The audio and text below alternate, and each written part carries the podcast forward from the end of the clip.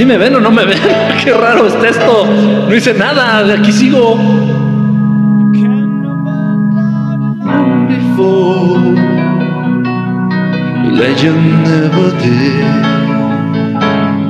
Chales. Puso muy romántico Elton John. Ya, ya, ya me veo, pero ¿por qué me dejé de ver? No entiendo eso, qué raro. Gracias por los lentes. Gracias, ya regresamos. Fue el maldito portal. Fue el maldito portal, ¿eh? Para todos aquellos que no creen. Fue el maldito portal, ¿eh? Para todos aquellos que no creen. Se congeló. Se estás hermoso. Ay, Vero, Vero, por favor, esos comentarios son los que hacen que se frisee. esos comentarios, esos comentarios son los que hacen que se le vaya la onda a la transmisión. Así que, que, o sea, como que no le hace sentido y, y truena. Y truena todo. Este, gracias, gracias, ya te miras. Qué bueno, fue por el portón. Sí, pero me salí por la puerta, fue por el portón, por, por una una chela. Dice, ahora sí ya. Gracias, Cosmic Witch. ¿Cómo andas? Saludos. Este, Pau Mejía. ¿Cómo estás? Saluditos. Mayra Sauri. Saludos. El portal, el portal. Te tragó el portal 222222222. Ni siquiera es portal 222. Es 22022022. O sea, ¿y el cero que no cuenta o qué? Para la gente que está dentro de la numerología. ojo para la gente que está dentro de la numerología o que le interesa o que cree en la numerología, no tienen ni idea de lo que, de lo que se trata el número cero. El número cero. El número cero es incomprendido para em, muchos estudiosos y este, entendedores de la numerología. El número cero. Y cuando enfrentas a los numerólogos, al número cero, les empieza a brincar el ojo. Entonces, si yo ahorita uno de estos numerólogos les pregunto, le digo, oigan, el portal eh, incluye también ceros, porque es 22, 02, o bueno, bueno, olvídense del 02 de febrero. 22 del 2 del 20, 22, 20 ya un cero. Y el cero, what the fuck is doing there? Este, ¿Y qué significa el cero? Porky. No tienen ni idea. Y la verdadera magia, hablando en el sentido de la numerología, se encuentra en el número cero. Y los mayas lo sabían. Ah, por supuesto, no vas a decir que tú sabes más que los mayas. No. Ja, ja, ja, ja, Sentí que estabas en el live, por eso entré a TikTok y me quedé ahí. Cuando vi que sí estabas, ah, Gabriela, mira, tienes como acá el sexto, acá el sexto sentido, acá bien desarrollado. Está bien, ¿cómo están? Saluditos, bonita tarde. Marvin Vázquez, saludos.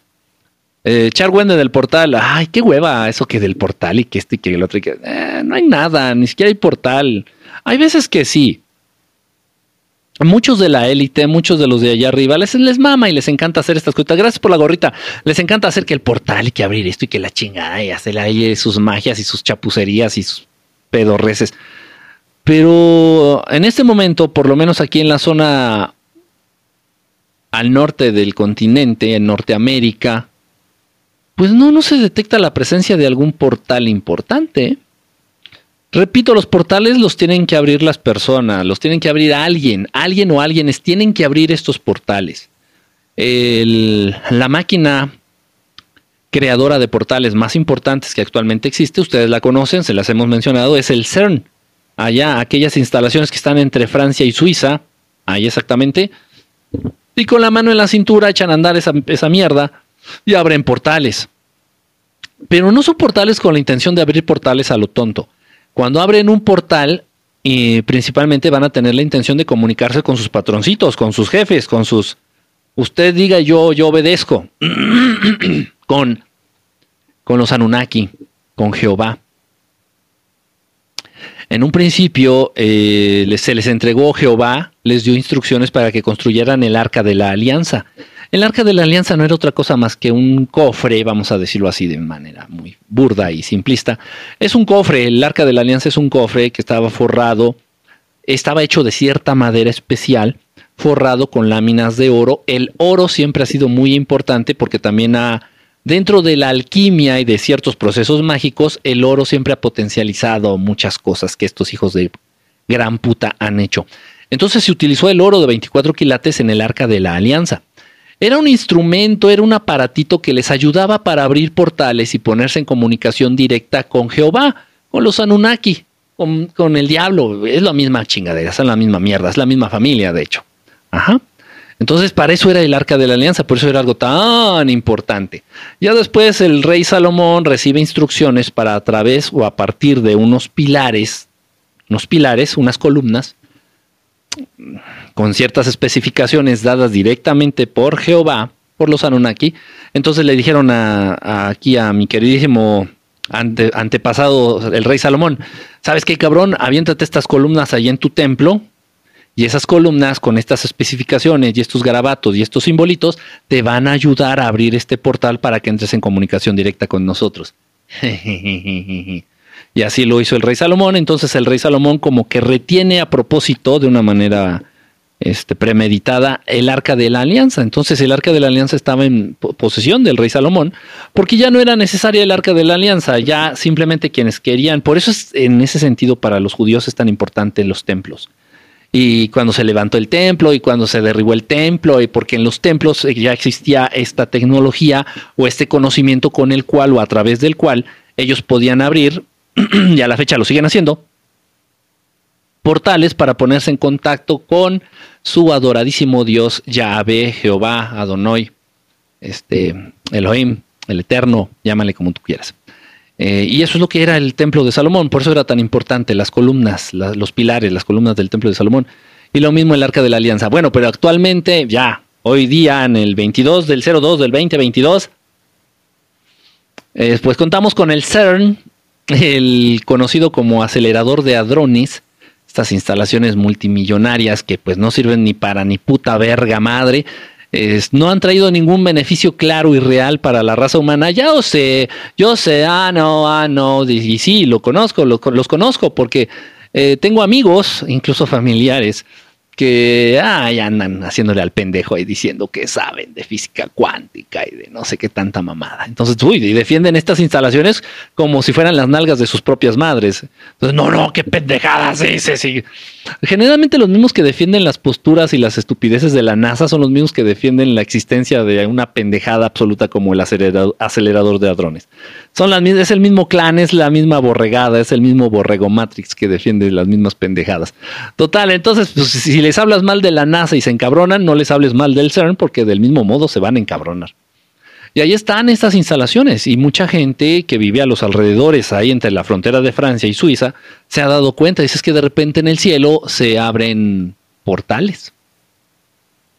Portales de luz de color naranja, de color morado, de color... Y, y salen de repente de estos portales, salen rayos, salen truenos, salen... Salen este eh, ¿cómo se llaman? Sí, truenos, rayos, energía, luz. Y obviamente esos portales sirven para entrar en comunicación directa con los Anunnaki. Los Anunnaki se tienen que manejar en una dimensión abajo de esta, por debajo de esta dimensión, de esta tercera 3.5 dimensión, porque esta es una dimensión ya muy densa. No pudieron ellos estar mucho tiempo ni manejarse en esta dimensión. Hace 2000, 3000, 4000 años que la vibración del planeta, de este planeta Tierra, era un poco distinta, era un poco más baja. Pues para ellos no les costaba tanto trabajo moverse aquí. Incluso por ahí lo pueden ustedes leer en, la Biblia, en, en la Torá, en el Antiguo Testamento, en el Pentateuco. Ustedes mismos pueden leer cómo era muy común y frecuente que Jehová, o sea, los Anunnaki, culeros que se hacen pasar por dioses, se manifestara ante los seres humanos. Entonces, se aparecía, pues no, de, no vayamos lejos, no se le aparece a, a Moshe allá en el monte Sinai, dándole las, las, las, las mitzvot ahí en las tablas estas, en, ay, los mandamientos en las pinches tablas, en las piedras estas. De, de, mano de Jehová, o sea, de los Anunnaki, se le apareció. Era de lo más normal, era de lo más común en esos tiempos, sí, se le aparecía a Jehová a Abraham, se le aparecía a Jehová a Moisés, se le aparecía a Jehová pues, prácticamente a cualquier pendejo que agarraban de líder para este, el pueblo judío, pues, se le aparecía, o sea, interactuaban, los guiaban a través del desierto, sus ovnis, sus naves se aparecían ahí este, para guiar, ta, ta, ta, o sea, Era de lo más normal, era de lo más común. Pero de repente ya esto ya no fue fácil. Ahí fue cuando ellos tuvieron que delegar ciertas responsabilidades. O sea, Jehová, los Anunnaki tuvieron que delegar ciertas responsabilidades. Y entonces ya empezaron a nombrar a, líderes, a patriarcas, a los, a los famosos reyes antidiluvianos.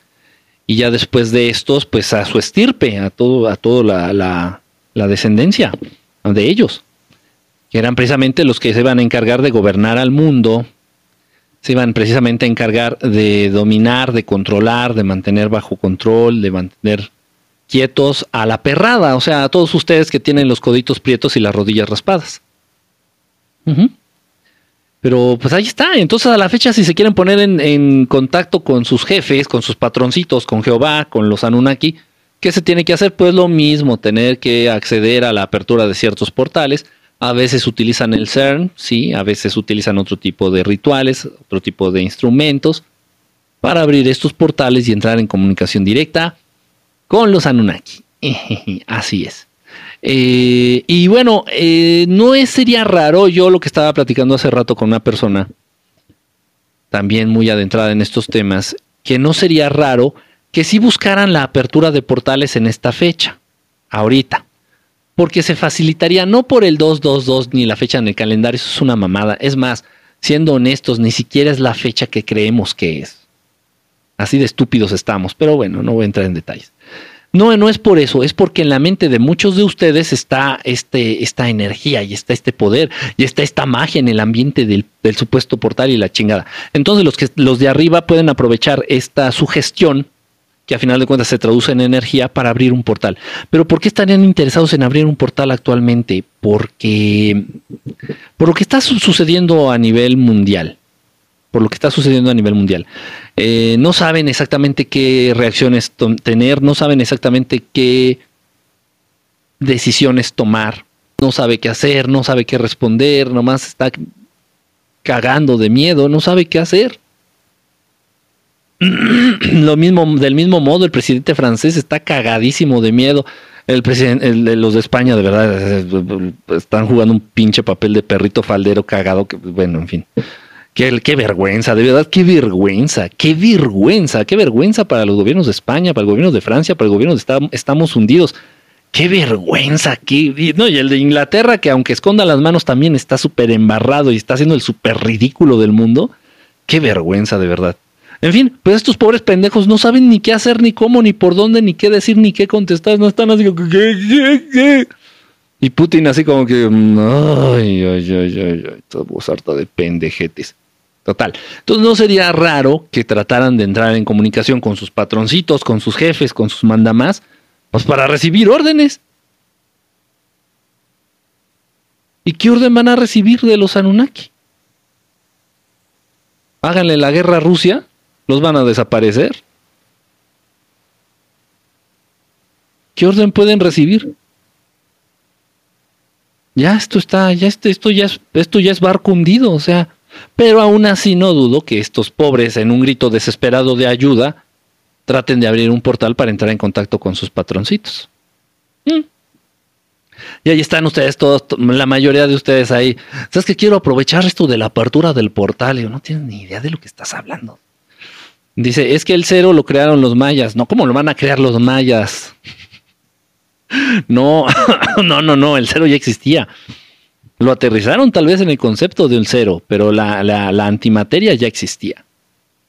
La antimateria, el cero es lo que representa, la antimatter. La antimateria. Está difícil de, de entender algo sí está cabrón de entender. Pero la verdadera magia dentro de toda la numerología eh, se contiene en el, en el numerito que conocemos todos como cero. En el cero realmente se esconde la, una magia muy poderosa, muy, muy poderosa.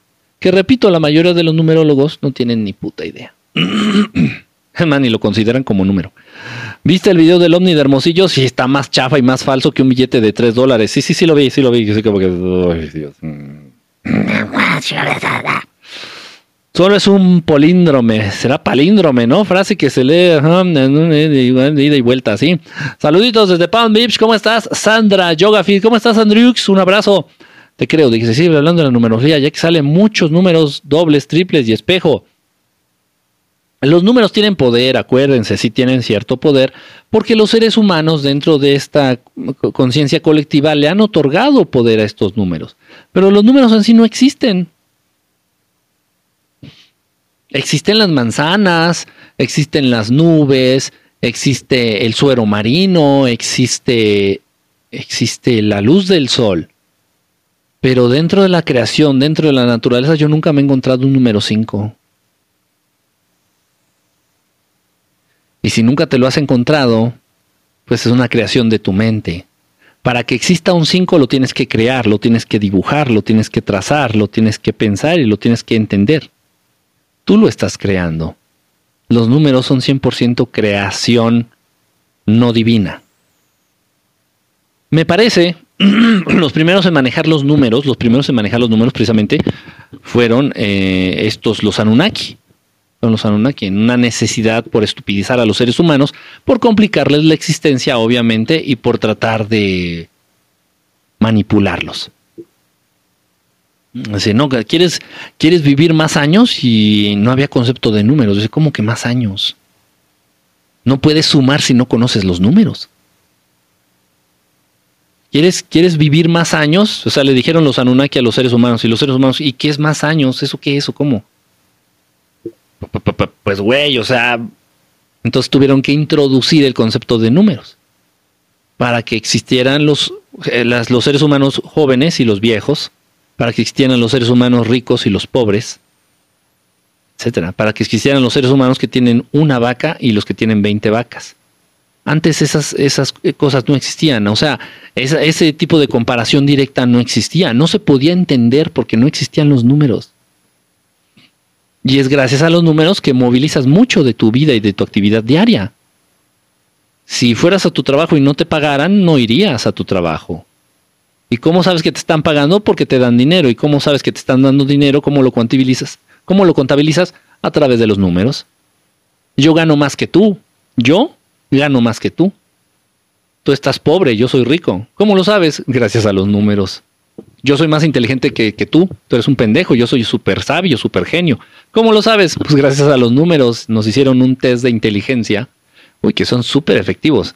Este, y mira nada más que cosas. Yo saqué un puntaje de 200 y tú sacaste un puntaje de 100. Pinche burro.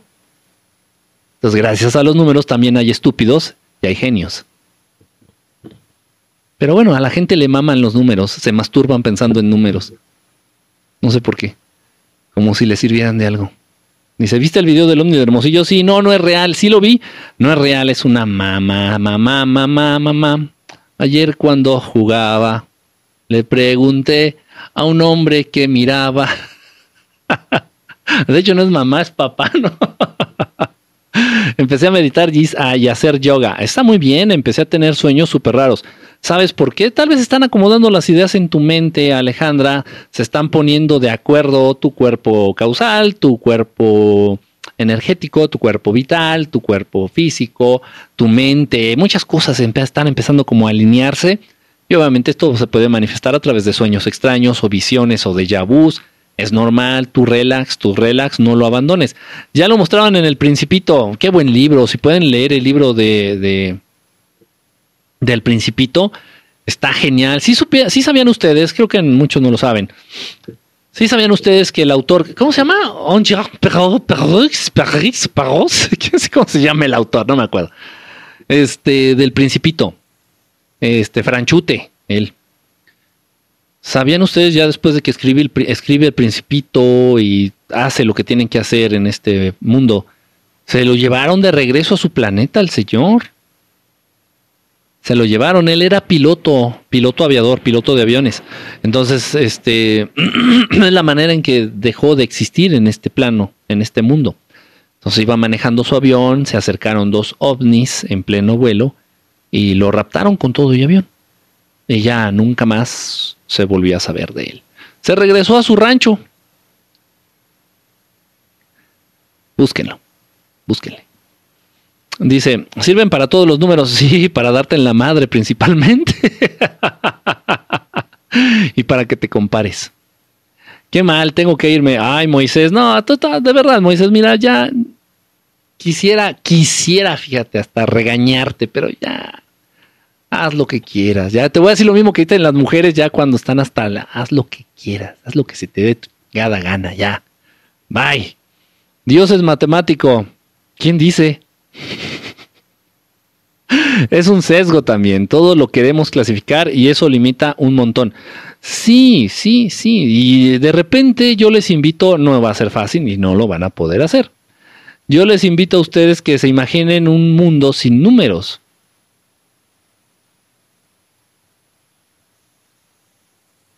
Obviamente tu mentalidad limitada no te va a dar para entender. ¿Cómo? ¿Cómo? Intenta imaginártelo. No seas tan soquete. No seas tan soquete. Imagínate un mundo. Del mismo modo, ahora se los aterrizo de una manera más práctica y un, un tanto más sencilla. Tratemos de imaginar un mundo. Ay, un lindo planeta. Tratemos de imaginar un lindo mundo. Nuestro mundo sin dinero. Que es lo mismo. O sea, decir, imagínate el mundo sin dinero. Es igual que imagínatelo sin números. ¿no? puta y tu. No se puede. Pues sí se puede, porque hay civilizaciones muchísimo más avanzadas que de otros hermanos inteligentes, de otros, de otras vidas, de seres inteligentes, de otros planetas, de otras dimensiones, de otros lugares lejanos, en donde ellos no, no manejan algo, ni algo siquiera parecido a lo que es el dinero y sus sociedades son más prósperas, sus sociedades son menos violentas, sus, sus, sociedades son un tanto más productivas a nivel espiritual, a nivel intelectual, y no existe el dinero. Pero como tú creciste, tú para nacer necesitaste dinero y para morirte necesitarás dinero. Que de verdad estás tan en la mierda, estás tan en la mierda. Para nacer necesitas dinero y para morir necesitas dinero.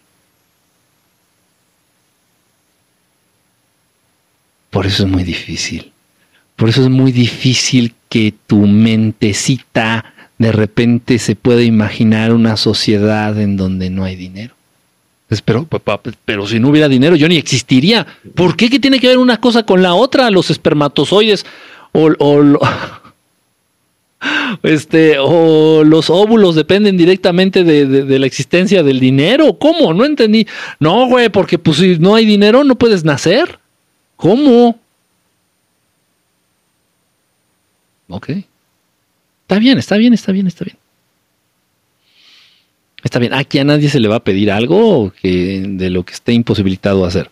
Dice por acá, dice, o sea que existen los ovnis, que existen los ovnis, que existen los ovnis. Pues, ¿Cómo? ¿Qué, es eso, Tix, Tix Juanín? Extraño despertar con los Live. Viento, soy nueva por aquí. Lina Santana, saludos Lina Santana.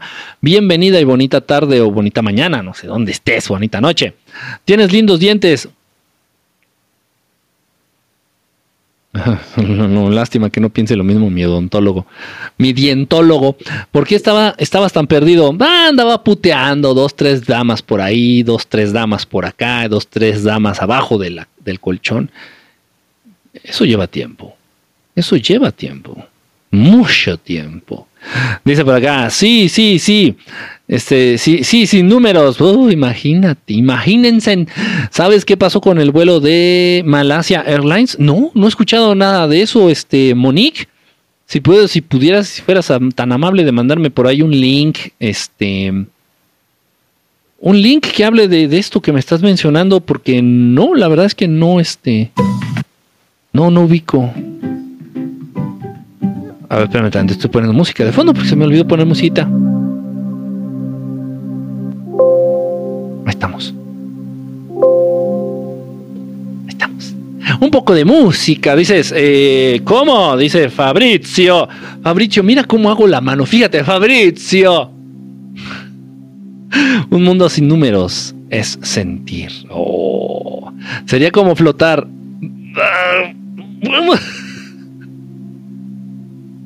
No lo sé, no lo sé.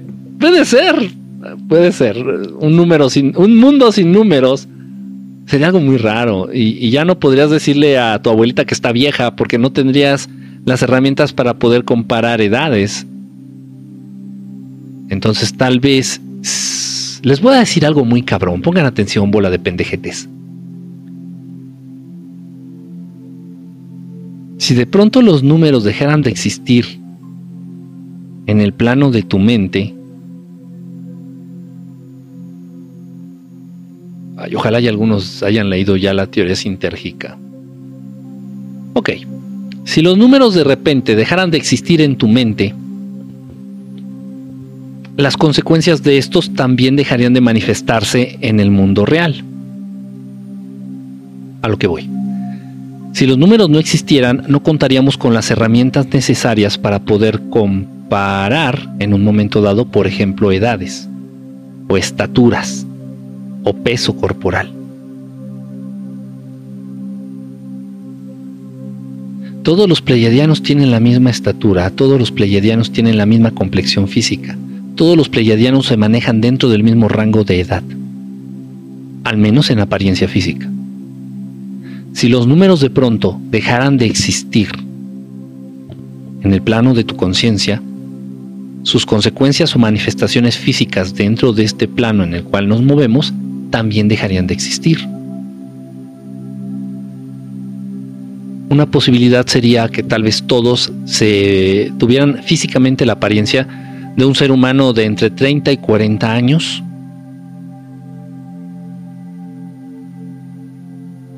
de que tal vez todos los seres humanos tuvieran, estuvieran dentro del mismo rango de estatura y de talla y de peso. Es algo que no puedes entender, porque lamentablemente han introducido los números en tu mente, en tu plano consciente, y es algo con lo que estás tú muy de acuerdo, extremadamente de acuerdo.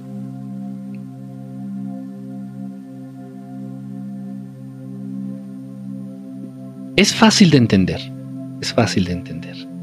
Por eso es tan importante seguir, insistir, em, incentivar y no dejar de programar la mente de los humanitos. Humanitos. Entonces, oye, oye, oye, oye, I, I remember. Tomorrow is your birthday. And we have, we must celebrate. We must celebrate your birthday. Why? Because it's the day that you were born. It's very important. It's very important because it's your birthday. Come on, let's celebrate your birthday. Insisten, insisten, insisten y de repente tú puedes decir, yo, eh, eh, Kike, yo decidí, opté por dejar de celebrar mi cumpleaños. Bien hecho. Well fucking done. Well fucking done, you motherfucker. Well fucking done. Ya no celebres tu puto cumpleaños. Es una pendejada, absoluta pendejada hacer eso. Ups. Pero vas al banco y te dicen, eh, ah, usted es el que quiere el préstamo. Sí, llene esta forma. Y el primer dato de la forma es edad. Nombre. Any. Edad. Oh, uh, llevo como 15 años sin celebrar mi cumpleaños. Honestamente, no sé cuántos años tengo. ¿Cómo que no sé cuántos años tiene? No. Puedes decir que eres asexual, puedes decir que tú mataste a Colosio, puedes decir que te estás cogiendo a Carlos Salinas de Gortari, puedes decir que tuviste hijos con tu propia hija, puedes decir cualquier cosa, pero nunca se te vaya a ocurrir decir que no tienes ni puta idea de la edad que tienes. Lo han intentado. Háganlo háganlo un día. Se van a dar cuenta de lo retorcido, de lo putrido y de lo mierdera que está esta sociedad. Entonces constantemente es un recordar, es un programar constante, constante y constante y constante y de repente vamos a rifar un premio a través de esta estación de radio. Por supuesto, pónganse en comunicación con nosotros a través de las líneas que están esperando por su llamado. 55 55 25 55 55. Ese es nuestro teléfono en cabina. Por favor, pónganse en contacto para ganarse los boletos del concierto de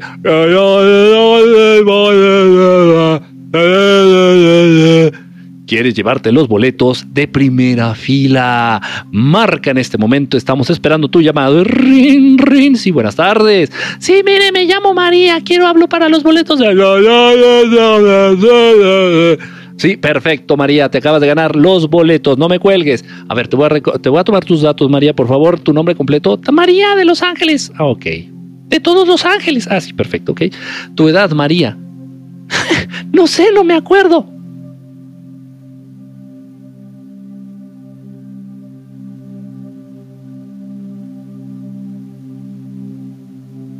Seriously, María, ya, seriously, ya, fuera de mamada, María, ya. En serio.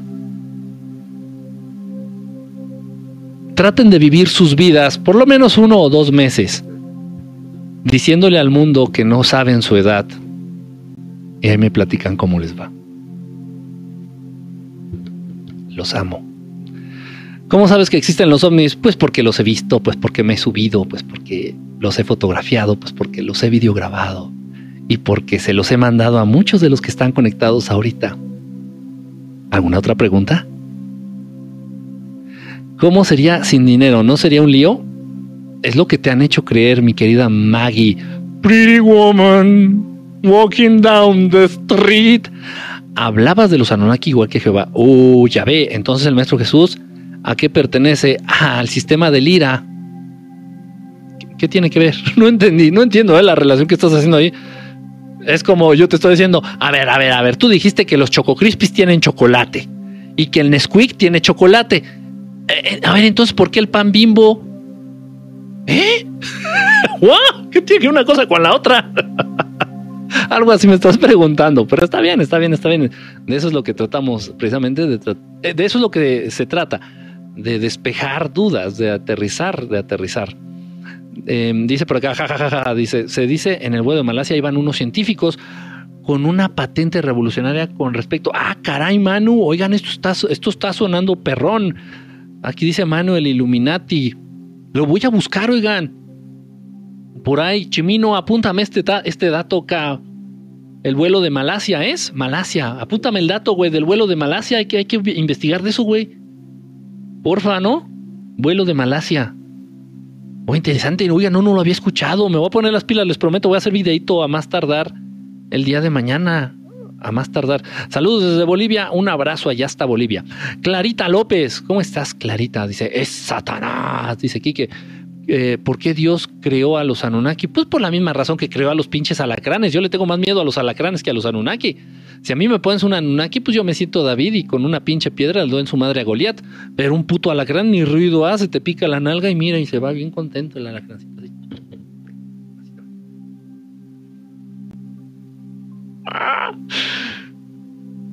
¿Por qué creó a los Anunnaki? Eh, por cualquier cosa, pero por, o sea, mi pregunta es: ¿por qué creó a los putos alacranes? Ah, ah. ¿Te has subido a una nave? Sí, en varias ocasiones. No, no varias. Bueno, si, es que vamos, si lo comparamos numéricamente con la media, pues se han sido varias, pero sí, sí me he subido. Sí me he subido en naves. Dije, Kike, ¿por qué Dios creó a los Anunnaki? Dice, hola, saludos desde Ecuador. Un abrazo ya a todos nuestros hermanitos de Ecuador. Un besote. Ojalá y pronto nos vuelvan a invitar allá a algún programa de radio o algún programa de, internet o algún programa de tele o lo que sea allá en Ecuador, que me encanta la gente de Ecuador. Gracias, Bebote Guapetón, por los regalitos. Muchísimas gracias. Saludos de Bolivia, dice Guidito. DJ, saludos, saludos, saludos hasta allá. Dice, ¿qué dices? de la ley del uno, que es muy importante, es muy importante porque de repente los seres que están en formación, como los seres humanos, la ley del uno no le sirve a los pleiadianos. Los pleiadianos siempre se portan bien, siempre se conducen de acuerdo a la energía más importante del universo, que es el amor. Los pleiadianos siempre se conducen a través del amor. Entonces, si no existieran las leyes del uno, para los pleiadianos les viene valiendo madre, eso así como que eh. Las leyes del uno, así como cualquier tipo de ley, se, se escribe, se crea, se aterriza para guiar a todos esos seres que están en formación espiritual. Las leyes en el, plan, en el plano físico, en el plano de los seres humanos, las leyes humanas Así de que, y los, y cuando manejas tal, tal, tal, o sea, es pura lógica. A través del sentido común tú podrías obtener, sacar y entender todas las leyes existentes en los libros de, de, leyes y de etcétera, etcétera, etcétera, etcétera. Todas las leyes las puedes sacar a través del sentido común. Pero te va a costar mucho trabajo si tú eres un ser en formación espiritual. Entonces te tienen que aterrizar leyes para que te ayuden a guiarte. Pero los seres que ya son espiritualmente o, de una conciencia más evolucionada ya no necesitan decirles qué hacer. Sería estúpido para mí ahorita decirles a todos ustedes, por favor, por favor muchachos, por favor, no maten, por favor chicos, no maten, no hagan daño a sus semejantes, por favor muchachos, por favor se los estoy implorando, por favor no maten ni hagan daño a sus semejantes, por favor, hasta me sentiría como estúpido, así que qué vergüenza estar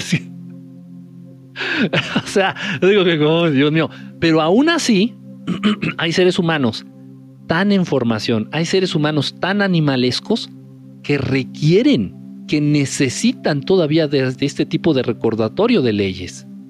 ¿Por qué? Porque aunque ustedes no lo crean, todavía hay seres humanos que se atreven a matar a sus semejantes o a hacerles daño. Las leyes están escritas para los más mierdas, las leyes están escritas y fueron hechas para guiar a aquellos seres inteligentes que están en formación espiritual. Entonces las leyes del uno ayudan en un momento dado a servir de guía para estas razas. Los grises, aunque ustedes no lo crean, los grises se tratan al menos de basarse mucho en las leyes del uno. Y en algunas otras ah, desapareció en el 2017. A ver, eso del vuelo de Malasia es de 2017. Ah, caray, no, ya me agarraron más en curva, ya más, más me confundieron, ya más me pasaron a confundir, Manta. ¿Qué piensas del libro de Ami? Ah, está muy bonito, léanlo, léanlo, léanlo, el libro de Ami. Este, el kit de las stars, el kit de las estrellas, el niño de las estrellas, léanlo, está muy bonito. Dice por acá, si no existe el dinero, ¿cómo sería todo? Según tú, según yo, no. No, no me gusta que aterricen esa estupidez de según tú, no es según yo, es según la verdad. Y si quieres conocerla, búscala. Porque aunque yo te la proporcione, no tendrías la capacidad de reconocerla. Dice, ¿por qué me silenciaron? María, pues yo qué sé qué dijiste, María, ¿no? A ver quién anda silenciando. No sé ahorita quién está de, de, de, de árbitro aquí o de referee o no sé cómo se les llama. Saludos desde Cusco, Perú. Ah, Perú tiene cosas tan hermosas. No nada más las líneas de Nazca. No, Perú tiene cosas. Y, y Machu Picchu. entre muchas otras cosas, muchas, una magia muy especial allá en Perú que se relaciona precisamente con pueblos primigenios y con extraterrestres. Ah, está muy padre. De, de los países que me gustaría visitar es Perú. En, o sea, en un tipo de turismo extraterrestre, mágico, místico, misterioso, es Perú. Sí, sí, es de los. Dice, ¿meditas mucho? No tanto, yo no medito para pendejear o perder el tiempo, yo medito para dormir. Medito para descansar, para darle descanso a mis órganos internos, para darle descanso a mi mente, para darle descanso a mis ojitos. Yo medito para descansar. Hay gente que medita porque, no sé, porque está de moda o porque, no sé, o sea, pero no, yo, yo trato de meditar supliendo el sueño, las horas de sueño. Saludos desde Perú, un abrazo hasta Perú. Fíjense que no he tenido programas ya en Perú. Eso también ya tiene mucho tiempo, muchos años, no, lo, no había reflexionado hasta ahorita. Tiene muchos años que no me invitan allá a Perú a hacer programas. ¿Conoces a Sixto Paz? Sé quién es, sé quién es. Así de conocerlo, no. En algún momento estuve presente en un. Ah, en una excursión o en un evento que organizó allá en Ciudad de México eh, hacia las pirámides de Teotihuacán. Eh, ¿Repetiría, ¿Repetiría la experiencia? No. ¿Has escuchado algo sobre el ufólogo Jaime Rodríguez? Sí, sí, sí lo, sí lo ubico, sí sé quién es. Este, ¿Tú crees que somos seres perfectos? Seres perfectos que necesitan descubrir su propia perfección. Saludos, saludos. Brianda, ¿cómo estás, Brianda? ¿Cómo van esos libros? Esos libros que uñas amigas te prestaron. ¿Qué es la ley del uno? es un compendio de leyes. que se han aterrizado eh, a nivel universal. O sea, no, son leyes aquí del planeta Tierra, son leyes a nivel universal. Se, se, conocen en muchos planetas, se conocen dentro de muchas civilizaciones. Este, y son leyes que pues tratan de educar a las personas o a los seres que están en formación dentro de cierta formación espiritual. Es eso. ¿Conoces a Lili? Me preguntaron y me llevaron a otro lugar. ¿A Lili? ¿Lili? Mm, no, no, no sé de qué me estás hablando. Reporteando. no sé de qué me hablas. ¿Qué piensas del libro de Ami? Está muy lindo, léanlo. Eso ya me lo habían preguntado, creo. Dice, hola, yo he estado en Marte. Ahí los seres son de piel roja y sus piernas se parecen a los de las avestruz. No sé. Yo, la gente que conozco, las personas que conozco de Marte o de las que he tenido yo eh, reportes. Yo no conozco a ningún marciano físicamente, directamente, que yo haya visto con, mi, con mis ojos y que digas es marciano y me conste que sea marciano. Yo nunca he visto ninguno. Pero según los reportes que tengo, pues tienen apariencia 100% humana. El color de piel sí varía y tienes razón. Algunos han mencionado que tienen la piel de un color, de un tono rojizo, naranjoso, algo así. Yo a quienes he podido tener la fortuna de verse de cerca con mis propios ojos es a, los, a, gente de Venus, a los venustianos, a los venusinos. Eh, y sí son prácticamente idénticos a los seres humanos. Los, la gente de Venus en Venus no viven en la superficie. ¿eh? Mucha gente llega a pensar, muchos creen, es que en Venus no se puede vivir porque la superficie no sé qué. No, están diciendo que vive en la superficie. Venus, al igual que el planeta Tierra, está hueco por dentro y, toda la vida, más bien toda la vida que se desarrolla en Venus, es en el interior del planeta. Cuando mueren los pleiadianos, ¿reencarnan? Sí. Sí, sí, sí, reencarnan. Sé qué piensas del libro de Ami. Hola, Mariluc. ¿Cómo estás, Mariluc? Saludos.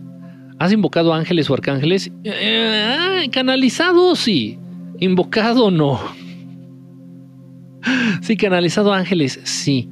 Este, arcángeles no, no me llevo bien con los arcángeles, ni ellos se llevan bien conmigo. Dicen que perro no come perro. Este, pero sí, angelitos sí, angelitos. Ustedes pueden hablar, ustedes mismos pueden hablar con sus ángeles. Con los ángeles que los están cuidando, con los ángeles que los están protegiendo, que los están siguiendo, que los están este, resguardando a ustedes. Todos los seres humanos cuentan con uno o con dos angelitos. Pueden ustedes ponerse en contacto con estos ángeles. ¿Qué tienes que hacer? Háblales háblales. ¿Cuándo ha sido el día en donde te has, hecho una pausa de cinco minutitos y has tratado de ponerte en comunicación directa con estos angelitos? Quique, ¿por qué mis, mis ángeles no me hablan? Pues güey, o sea, pues mínimo, búscalos. Ellos son muy respetuosos. Ellos son muy respetuosos, entonces no se van a acercar ni te van a buscar si tú no lo estás así requiriendo. ¿Has oído de una religión que dice que existe Dios madre en Corea? No, no, no, no, pero de repente hay mucho, mucho loquito que, así traen esa idea, ¿no? Que Dios padre Dios madre. No, no, no, o sea, la dualidad no existe. Dentro ya de planos superiores la, dualidad no existe. No, no hay, no hay dualidad. Dice, ¿a qué te dedicas? Pues a todo un poco, de lo que se pueda y de lo que haya. Ahora, ¿qué es lo que más hago y qué es a lo que más me enfoco? Pues a lo que tenga que ver con aspectos de salud mental o salud emocional. Como, como psicólogo. Em, dice por acá, ¿puede ser un extraterrestre y no saberlo? ¿Puede ser, ¿Puedo ser extraterrestre y no saberlo? Sí. Es verdad, de hecho hay muchos seres de apariencia humana que incluso creen haber nacido en este planeta y creen que son humanos siendo que no lo son. ¿No tienes miedo de que la élite, al saber todo lo que sabes? No, me daría más miedo no saberlo. Hay, hay temas muy, muy escabrosos, hay temas muy escabrosos que, hay que evitar. Principalmente hablando de política. Principalmente hablando de política. Habla de la película Eternas, ¿qué opinas de ella? Todavía no la he visto, este, Brujita 21, todavía no la veo. De verdad, sé que no me van a creer, pero todavía no la veo. Este, voy a Tengo que hacer un poquito a un lado esto porque el celular está pu está pasando algo muy raro.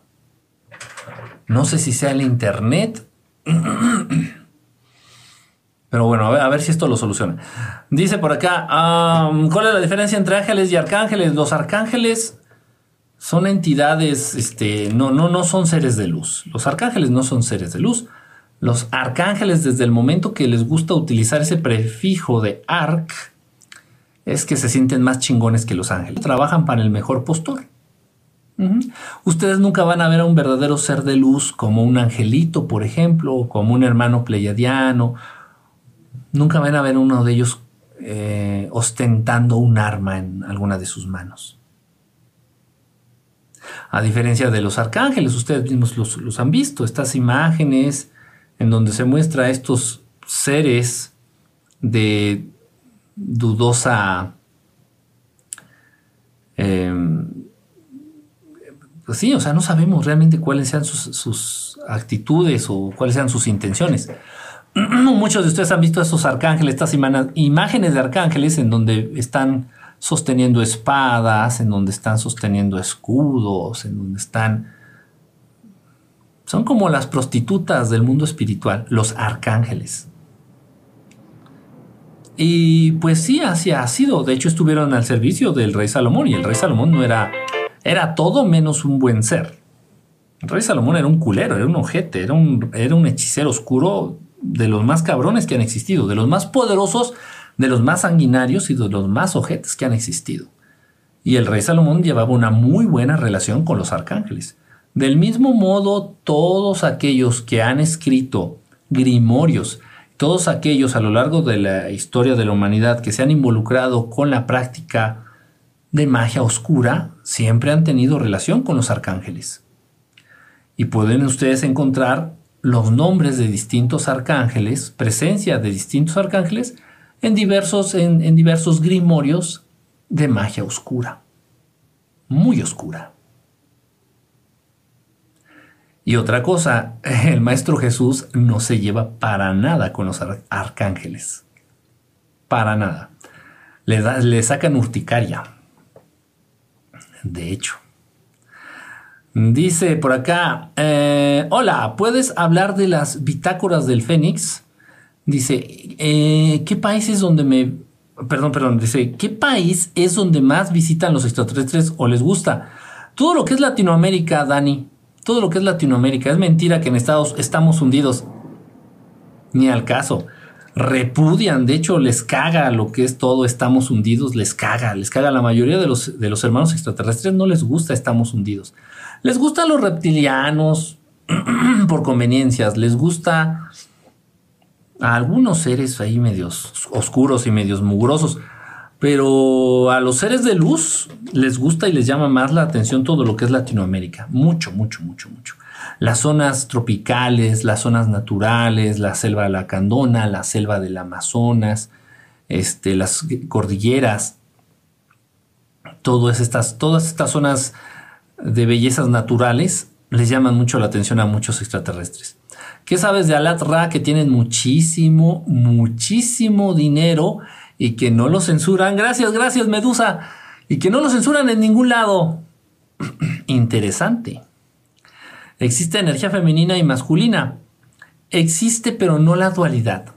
O sea, sí existe pero no debe de existir la dualidad. Es lo mismo del yin y el yang. Es un círculo, a final de cuentas. Sí existe la energía y está, y está. Sí, sí, sí, pero a final de cuentas las dos hacen una sola. La dualidad precisamente es lo que tienen al mundo en la mierda. Es, es, peligroso este, reconocer y actuar de acuerdo a la dualidad o a la supuesta dualidad.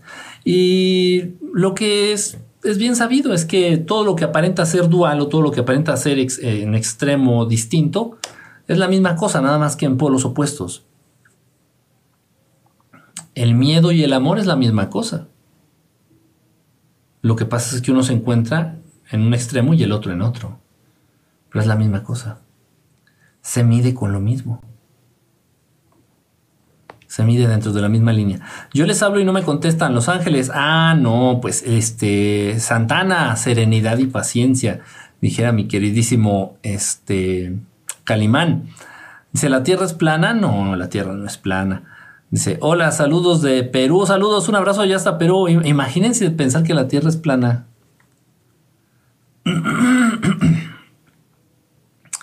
tan solo, bueno, vayamos lejos, tan solo con la diferencia, las diferentes alturas que podemos encontrar dentro del terreno del planeta plano, tengo más planas las nalgas yo que la superficie del planeta. Suponiendo que no fuera redondo, el planeta es redondo. Y no es un redondo perfecto, porque también estas diferencias de alturas, imagínense la cordillera más alta, la montaña, el pico más alto. Ahora imagínense la meseta más, más, más profunda, más baja. Por ejemplo, este, Netherlands, eh, los Países Bajos, se encuentran ubicados a una altura por debajo de, del nivel del mar. Ahora imagínense todas estas diferencias. Eh, ¿Así me explico? A nivel superficie del planeta. El planeta es una completa cochinada. O sea, ni siquiera es redondo. Está todo, todo pinche feo y todo pinche chueco. Pero bueno, nadie se pone a pensar en esas cosas. Gracias, Medus, Medusix, por los lentes. Yo amo los arcángeles. Yo amo a mi vecina. Dice, ¿por qué vivimos en la parte externa de este planeta? Pues aquí nos, dijera Cristina Pacheco, aquí nos tocó vivir. Pero hay mucha vida en el interior del planeta Tierra, muchísima vida, mucha, mucha vida. Y, e, e incluso hay seres humanos que han logrado conectar con la Tierra hueca y se quedan a vivir ahí. Así es. Metatron se va a enojar, amigo. Metatron ni siquiera es arcángel. Metatron es el hijo bastardo que al ser reconocido por Jehová, por los Anunnaki, le otorga este, este mm, título nobiliario de Metatron. Pero es muy interesante porque a final de cuentas la, la mamá de Metatron es humana. Es humana no, entra dentro de la categoría de arcángeles. No. No, no, no, Es, otro. Digamos que Metatron se cuece aparte. Por eso también no está tan acentuada su, su actitud servil hacia los Anunnaki, hacia Jehová. Por eso su nombre no termina con EL, como Miguel, como Rafael, como etcétera, etcétera. La terminación EL es al servicio de, al servicio de los Anunnaki, de Jehová. Hay un país por ahí que le hace mucho la guerra a los palestinos, ¿no? Is de Isis, Ra del dios del sol y termina con EL. ¿EL? ¿Sí existió un país así? ¿O estoy debrayando? ¿Sí o no? No me acuerdo. Ah, creo que sí, ¿no? Creo que sí. Un estado, de hecho. Un estado libre y soberano. ¿Has escuchado sobre la Capilla del Monte en Córdoba, Argentina? No, no, no, no he escuchado de eso. ¿Cómo percibe la música? Oh, ya se me movieron los mensajes. ¡Ay, me cachis de la miachis! Y estoy confundido, Dios no es Yahvé. No, afortunadamente, no. Imagínate que ese maldito loco, infeliz, voluble, sanguinario de Yahvé fuera Dios Padre, Dios Creador. Este, este, universo sería la mierda de las mierdas. Imaginen ustedes. Ay, no. No, aparte alguien con esa falta de energía de amor no podría crear ni su propia caca. O sea, no. Eh, la capacidad creativa, la capacidad de crear, es como una ley universal.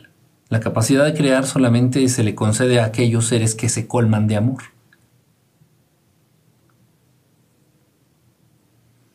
Ah, imagínense a Jehová creando, va a crear pero problemas, el pendejo no puede crear otra cosa. ¿Cómo percibe la música los extraterrestres? ¿Puedo ser yo un ser de luz? ¿Puede serlo? Sí. ¿Tienes que trabajar para hacerlo? Pues sí, tienes que trabajar para hacerlo. De eso se trata la existencia, de eso se trata la vida. De hecho, por eso la reencarnación.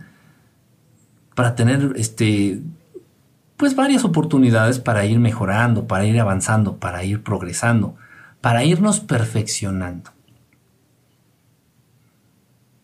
Hasta convertirte en lo que tú, en lo que tú llamas, por ejemplo, un ser de luz. Puede ser. Ahora, ¿cómo perciben la música los extraterrestres? La música humana muy ruidosa muy caótica. Sí les gustan los sonidos, disfrutan mucho de los sonidos, pero de uno en uno, les gusta mucho el sonido de los tambores. Por eso muchas de las culturas antiguas, al hacer sus rituales, al quererse poner en contacto con los dioses, los dioses siempre han sido los extraterrestres, al quererse poner en contacto con los dioses, tocaban los tambores.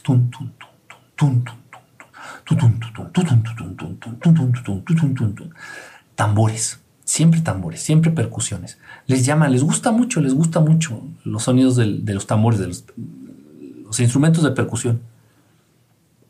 Pero si les pones un reggaetón, te van a mandar. O si les pones una canción de. Te mandan a chingar a tu madre. ¿Qué comen los grises? Sangre. Sangre. Los grises les gusta capturar vacas, chivos, becerros, así hacer los cachitos y se colocan los pedazos de carne aquí en la, en la piel, aquí, sobre todo en esta parte del pecho y aquí su piel tiene la misma propiedad que la piel humana, es semipermeable, y a través de la piel absorben los eh, nutrientes que les brinda la sangre o la carne, la sangre de la carne de estos animalitos. También, también se alimentan de energía, de energía vital. La energía que le roban a los seres humanos también les sirve a ellos también de alimento droga. Les genera cierto placer, pero al mismo tiempo también los alimenta, a los grises. No comen a través de la boca. Por eso también huelen, huelen bastante desagradable los grises. Porque imagínense toda esta sangre que se les pudre aquí en la piel y no se bañan, ¿eh? No crean que después de ponerse unos buenos cachos acá de filete miñón se van a dar una ducha. No, no se bañan. Entonces, así huelen. Así huelen, de verdad, así huelen. Entre carne podrida, entre sangre, entre... Nah. Sí, is, ra, ra, ra, ra. Al servicio de Jehová. Dice, gracias, gracias. Dice, ¿qué comen los grises? Eso que les acabo de mencionar. ¿Qué opinas de la traición de Dios? La traición de Dios a Jesús. ¿Cuándo traicionó a Dios? Bueno, ¿cuándo? Más bien la pregunta es, ¿Dios ha traicionado a alguien? No, la pregunta es, ¿Dios conocerá el concepto de traición? Yo creo que no. ¿Qué opinarán los extraterrestres de los latinos? Les gustan mucho, les llaman mucho la atención, están muy en contacto. Los extraterrestres buenos, las razas extraterrestres benévolas, buscan mucho contacto con seres humanos de Latinoamérica.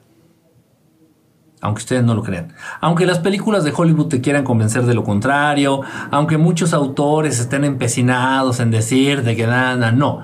Los verdaderos investigadores, los investigadores comprometidos, serios, del fenómeno ovni extraterrestre saben y se han movido siempre en Latinoamérica, porque los mejores casos, los grandes contactados y el conocimiento más vasto acerca de estos temas se encuentra en Latinoamérica, precisamente.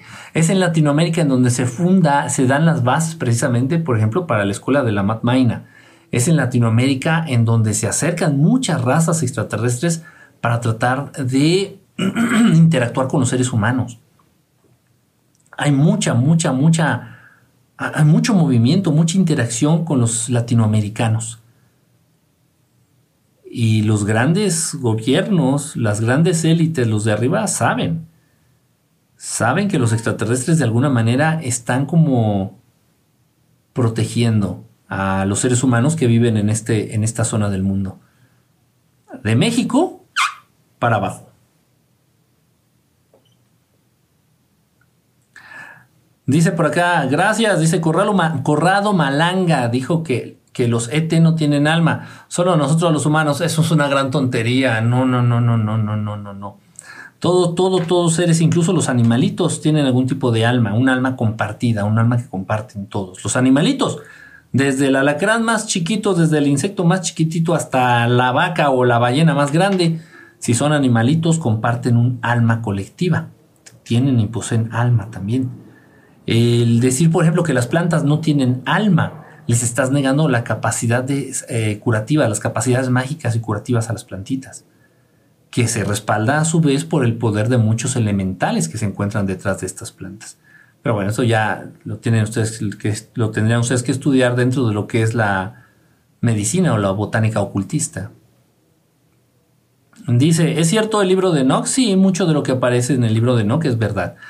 Dice, ¿qué piensas del adrenocromo? Que es una lástima que exista eso porque pues muchos niños padecen por la fabricación de esta mierda, que no es otra cosa más que sangre contaminada con adrenalina. Dice, ¿qué opinas? Ay, perdón. ¿Qué, ¿Qué, opinas de Pachita la curandera? ¿Era humana? Sí, sí era humana, obviamente. Tuvo una formación muy interesante, muy mágica que no tiene que ver nada con la magia Anunnaki, tiene que ver más con la magia allá de los pueblos originarios de África.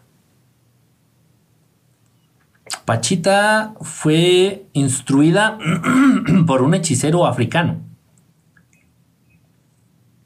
Y obviamente él le ayudó y ella tenía ya el don y obviamente ella ya tenía ya de vidas, muchas vidas pasadas, ya esta práctica, este conocimiento, esta facilidad por eso se logró desarrollar hasta esos puntos, hasta esos niveles. Dice por acá, ay, se me están moviendo los mensajes, ¿eh? no, no crean que me salto a propósito los mensajes. Dice Kike, yo vivo en Puerto Rico. Sí, Puerto Rico también contaría como Latinoamérica, independientemente de que sea una colonia gringa, lamentablemente. Dice, dice, ¿qué piensas del adrenocromo? Esa ya la había leído, ¿no? el tema extraterrestre o fuiste abducido o por qué. Pues, ¿Cómo, cómo, cómo? Dice, tema extraterrestre o fuiste abducido. he sido abducido. Bueno, he sufrido intentos de abducción. Más que abducciones, he tenido contactos. He tenido tres intentos de abducción en mi vida por parte de los grises. Intento porque, pues sí, llegan, me paralizan, se presentan, le hacen a la mamada, toda la pinche parafernalia, pero pues no, nunca pasa nada. Yo así ya bajándome los calzones, pero pues ni, ni me pelan ni me hacen caso. Me siento un poco discriminado, no se crean, ¿eh? Dice por acá, ¿en cuánto tiempo crees que vaya a pasar el proyecto Rayo Azul? Pues ya está pasando, ya está pasando. Desde las, hermanitas gemelas allá neoyorquinas, ya está, está echando a andar este, este proyecto de Blue Beam, que no es otra cosa más que una este, tecnología holográfica. Y obviamente esta misma tecnología holográfica que van a tratar de ocupar y la, han estado usando.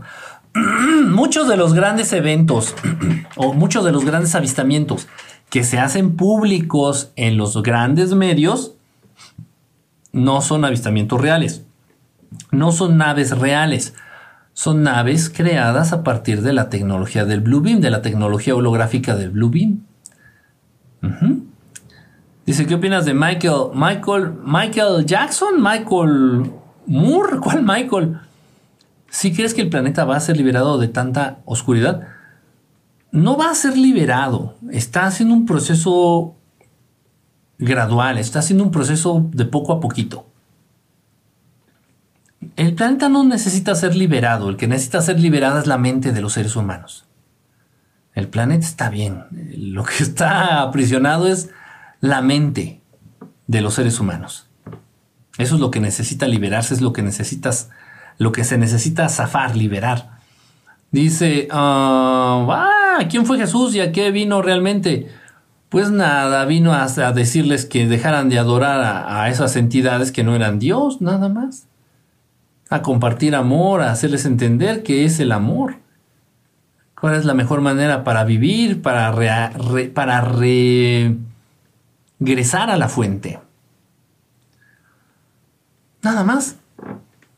Pero pues bueno, ya hubo ahí algunos vivales como el ojete de Pablo de Tarso, que se le ocurrió crear la religión cristiana y etcétera, etcétera, etcétera. Ya, eso ya derivó en, en otra cosa. El maestro Jesús nunca dice, nunca ha dicho y nunca dijo que, que a ver, este, adórenme y, y formen una, una religión y para nada. Tampoco Buda. Tampoco Krishna. ¿Mm? No lo había pensado. ¿Cómo podemos ser libres dejando de pensar tanto y empezando a sentir más?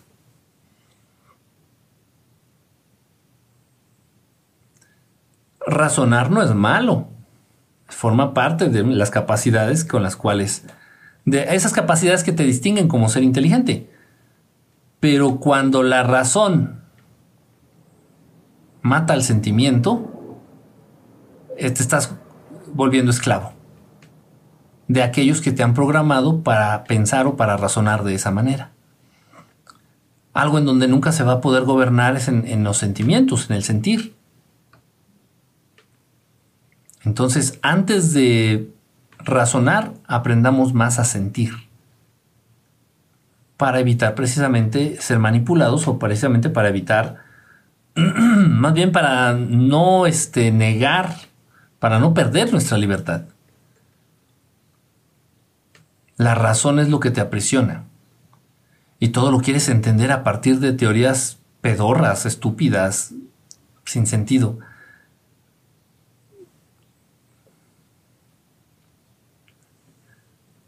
Algo tan, algo tan sencillo como la gravedad, ¿no? Y, te desglosan ecuaciones para entender la gravedad. Eh, incluso le han asignado un valor de aceleración a la gravedad, etcétera, etcétera, etcétera. Y yo te puedo decir, ¿dónde está la gravedad? No, no, no, pues es que pasa, pasa. Por eso, ¿y dónde está? No, pues es que pasa, güey. O sea, pues es que si tú, eh, Newton, ya ves que Newton estaba leyendo su libro abajo de un árbol y se le cayó una manzana, y la manzana es lo que hace, lo, esa fuerza que hace que los cuerpos se precipiten hacia el centro del planeta, lo que podemos entender como gravedad. ¿Y dónde está? No, güey, pero es que, ok, y se aferran. ¿Por qué? Porque se los han enseñado a través de algo que se llama ciencia. Del mismo modo, yo les digo eh, del amor. Te cuesta mucho trabajo creer en el amor. Te cuesta mucho trabajo creer en su existencia, demostrar su existencia. Sin embargo, es algo menos abstracto que, que la gravedad. Y a pesar de eso, te aferras más a creer en la gravedad que en el amor.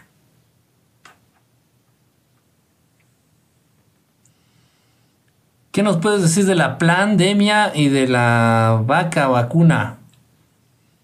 Pues nada, ha sido creada al igual que todas las enfermedades en un laboratorio. Si existe, por supuesto que existe, por supuesto que se contagia, por supuesto que mata, por supuesto que sí. Todo, al igual que todas las enfermedades, ¿eh? todas, todas, todas las enfermedades han sido creadas, todas las enfermedades en un momento dado de la historia han sido utilizadas como armas de destrucción masiva. no vayamos lejos, también dentro de la conquista de América, Específicamente iban a las cárceles porque los que vinieron a conquistar América no era la crema innata, era la mierda, la merde de la merde, la mierda de la mierda allá de Italia y de España. Entonces iban a las cárceles y buscaban a los, a los prisioneros más infectados de sífilis, más contaminados de gonorrea, más enfermos con viruela, con cualquier enfermedad así culera, y los traían en los barcos. Entonces llegaban y cada uno de ellos representaba un arma potencialmente mortal, porque traían enfermedades que no existían en este lado del mundo. Entonces, los que más se murieron no fue por, armas europeas, sino fue por enfermedades que no se conocían. Y sí, las enfermedades no fueron creadas por Dios Padre. Ninguna.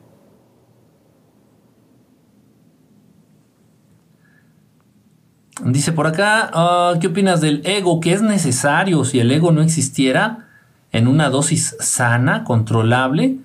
No habría manera de distinguirnos unos de los otros, ni nuestra existencia de la existencia divina. Te considerarías parte del todo, de repente. Y si de pronto te consideras parte del todo, no habría oportunidad de que te perfeccionaras a nivel individual a nivel personal. Entonces la vida, la existencia en sí perdería sentido. Se trata de vivir, se trata de estar vivo, se trata de estar aquí para irnos perfeccionando, para ser mejores día con día. Pero si no te distingues como un ser individual o aparte de la creación, ¿cómo?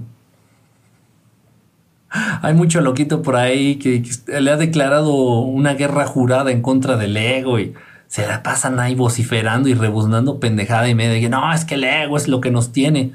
No. No, el ego es necesario. Dice, ¿qué piensan los extraterrestres de nuestra tecnología? Pues ¿qué van a pensar? Les da risa. Así como que, ay, ay, ternuritos, mira sus avioncitos, ay.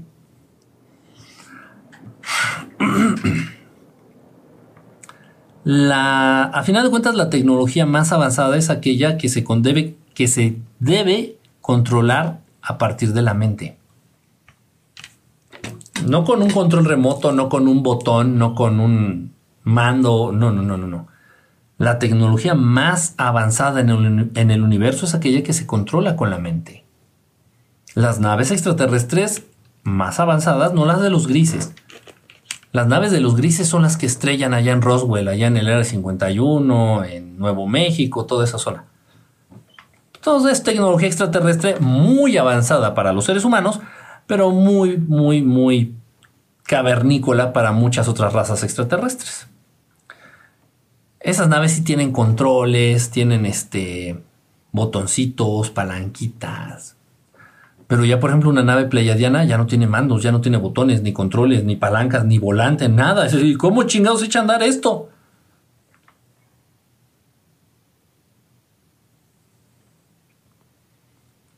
Dice por acá, ¿cuál es la raza que más quiere y observa a Latinoamérica? Son muchas, son muchas razas. Los altarianos, los liranos, los urma, los segmet, los liranos, los pleiadianos, los arturianos, hay muchas razas. Latinoamérica está en, el, en la mira de muchas razas muy evolucionadas. Dice por acá, ¿pero las enseñanzas de Jesús se perdieron? No, no, no se han perdido. La máxima, yo hice un videíto hace poco, hace un poquito, con la máxima enseñanza del maestro, que es precisamente esa, ámense los unos a los otros, así como yo los he amado a ustedes. Tan fácil, tan sencillo y tan aterrizado, sin tanta mamada, sin darle vuelta, sin necesidad de comprar o de escribir un libro, sin necesidad de asistir a una clase, a un taller, a un curso, nada. Ámense los unos a los otros del mismo modo como yo los he amado a ustedes. Y ya. Y resulta tan difícil y resulta tan complicado. No es que sea complicado no es que el, ser humano sea estúpido, lo que pasa es que el ser humano es convenenciero. Y es fácil de entenderlo. Pero si en el momento en que tú lo... Eh, eh, eh, si llega el momento en, en donde tú aceptas que has entendido la lección, generas compromiso para llevarla, para cumplirla para vivirla. Y no. Tú quieres seguir haciéndole la vida de cuadritos a tu suegra. Tú quieres seguir haciéndole la vida de cuadritos a la ex de tu esposo. Tú quieres seguir haciéndole la vida de cuadritos a esa que te robó al viejo. Porque es una roba hombres. Tú quieres seguir haciéndole la vida de cuadritos a la vecina o al vecino.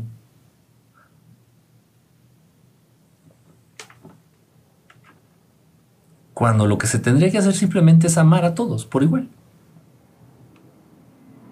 Es muy fácil de entender. Pero te hice varias preguntas y no me haces caso. Estoy leyendo las que puedo, Brice, de verdad estoy leyendo lo que puedo, lo que parece o lo que es que se van moviendo. Se van moviendo así los mensajes, se me suben, se bajan, se suben, se bajan. Este, pero bueno, ahorita si veo una de tus preguntitas, con gusto la leo. De verdad, no estoy seleccionando, voy conforme me. Mira, ya se volvieron a mover. ¿Por qué seres malos de sexta y séptima eh, evolucionaron si no vibran alto? Quien te dijo que pertenecen a la sexta o a la séptima. ¿De dónde sacaste esa información? Bueno, bueno, bueno. ¿De dónde sacaste esa información? Eso lo estás tú inventando. No, obviamente no pueden pertenecer a dimensiones superiores. Los Anunnaki, que son unos grandes hijos de puta, Jehová, este se mueve dentro de lo que es la segunda dimensión. Una dimensión muy densa, extremadamente densa. Los reptilianos del mismo modo.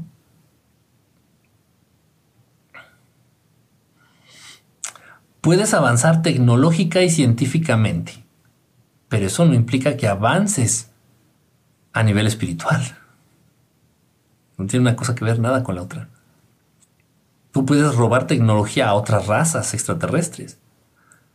Puedes robar tecnología, puedes robar ciencia, puedes robar conocimientos de otros planetas, de otros mundos. Pero eso no te va a hacer que evoluciones espiritualmente. Al contrario, te va a frenar más. Es lo que pretende hacer la ciencia humana en este planeta. La ciencia humana es lo que pretende hacer. Frenar el desarrollo espiritual a través del desarrollo tecnológico científico. Yo no estoy en contra del desarrollo científico o tecnológico. Yo quisiera que tanto el desarrollo científico y tecnológico se llevara de la mano con el desarrollo espiritual. Yo quisiera que los médicos alópatas, los médicos cirujanos, también tuvieran una formación chamánica. Yo quisiera que los chamanes también tuvieran una formación de médico general. Yo quisiera que, que mis colegas psiquiatras, terapeutas tuvieran una formación dentro de la medicina tradicional china o dentro de la homeopatía. Y yo quisiera que los homeópatas tuvieran una formación dentro de la psiquiatría. Yo quisiera encontrar y compartir el balance, el equilibrio, el retomar lo mejor de todos los mundos y de todos los rubros para crear algo más poderoso, algo con más bases. Sin embargo, parece que estoy pidiendo demasiado. ¿Por qué Jesús tuvo que inferir en la historia humana si la mayoría de extraterrestres solo observan? No, eso es lo que tú crees. Eso es lo que tú crees, Aitan. Pero, por ejemplo, gracias a que interfieren, gracias a que han inferido otras razas extraterrestres en la sociedad humana, Tú puedes en este momento estar escribiendo en tu teclado QWERTY aquí en el celular, o puedes reproducir tus películas en Blu-ray o, DVD o, o, los CDs en tu automóvil. Gracias a que han inferido otras razas extraterrestres benévolas en el curso de la historia de los seres humanos, tú tienes microondas o eh, fibra óptica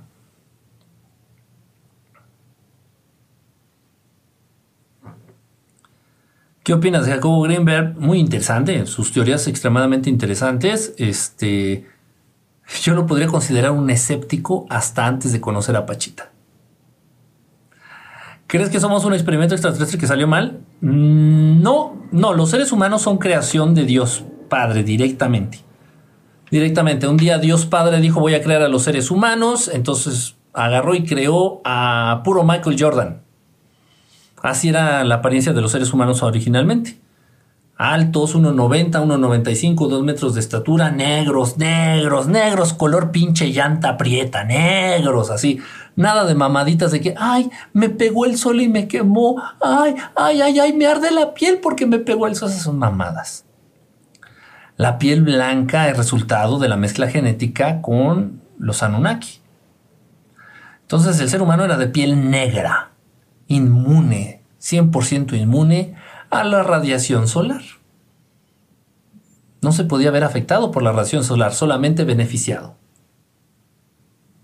Pero esta maldita piel blanca es el resultado de la mezcla genética entre el ser humano original, entre genes reptilianos y entre genes Anunnaki. El ser humano, conforme fue creado originalmente, era perfecto fuerte, resistente, bello, hermoso. Pero bueno, se dieron estas modificaciones genéticas y aparecieron chingo de enfermedades, chingo de síndromes, chingo de condiciones que ¿y eso por qué? Oigan, estuvieron jugando a ser dioses estos hijos de su puta madre, Jehová, junto con sus chalanes, los reptilianos. Nada más. El amor es pensar en los demás y luego en ti. Y si vas a pensar en ti es pensando en que tú estés bien para ayudar a los demás. Todo debe de girar en torno a servir.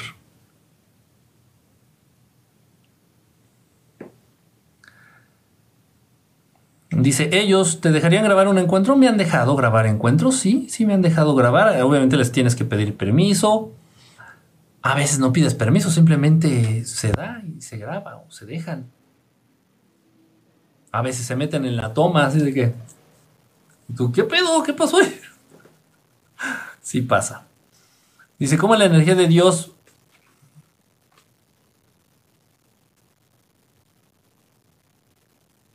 no sé, no, no hay palabras que alcancen a describir algo así. No hay palabras que alcancen a describir algo así. Eh, en algunas ocasiones cuando hemos hecho talleres, el taller, específicamente el taller de acercándonos a Dios Padre, acercándonos a Dios Padre, mucha gente me hace esa pregunta, dice, oye, ¿cómo se siente la presencia de Dios? Le digo, no te lo puedo describir, pero te puedo tal vez ayudar a acercarnos a Él para que lo sientas tú y me describas con tus palabras si es que puedes. Entonces, a través de ciertos ejercicios, a través de ciertas condiciones, dentro de esos talleres hemos logrado acercarnos un poquito a la presencia del Gran Padre, a la presencia divina del Gran Padre. Y quienes lo han hecho, quienes nos han acompañado en estos talleres, viven la experiencia. Y después de vivir la experiencia les pregunto, a ver, descríbemelo con palabras.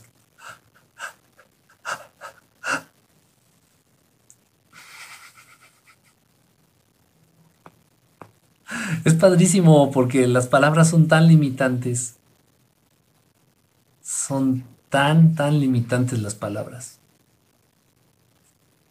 Que muchas veces tratar de basar nuestras experiencias o nuestro conocimiento a través de las palabras genera conocimiento limitado. Experiencias limitadas. Es muy bonito, es un tema que a mí me encanta. Hablar de Dios, sentir a Dios, buscar a Dios, tratar de entender la naturaleza de Dios, es un tema que a mí me encanta. Me encanta, me encanta, me encanta. Y, y le da sentido a mi existencia, a mi existir. Y llega un punto en donde ya no se pueden utilizar palabras. Ya no se pueden utilizar palabras, ya no se puede. yo se los he dicho a las personas, yo se las he confrontado. Digo, a ver, tú me estabas preguntando qué se sentía la presencia de Dios, estar cerca de la presencia de Dios. Lo acabas de vivir, lo acabas de sentir. Descríbemelo con palabras. Y no pueden.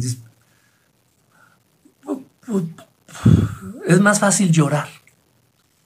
Entonces, cuando estás en ese taller y cuando hacemos ese tipo de, de ejercicio, es más fácil llorar que hablar. Es más fácil expresarse a través de las lágrimas que de las palabras. Es una cosa muy bonita. Es una cosa muy, muy bonita.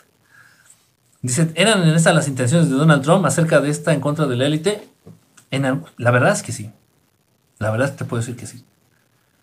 Incluso esto es avalado por algunos hermanos extraterrestres.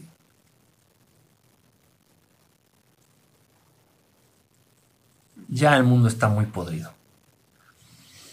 Quienes han ostentado, quienes habían ostentado el poder ya por más de 100 años, ya tenían a este mundo muy podrido. Apenas y con la capacidad pedorra que tienen para crear enfermedades en laboratorio, y vean el desmadre que han hecho de esta vida en tres años. Vean cuántas vidas se cargaron, vean cuánto dolor, vean cuánta inseguridad. Vean cuánto miedo han generado estos grandes hijos de su putísima perra madre.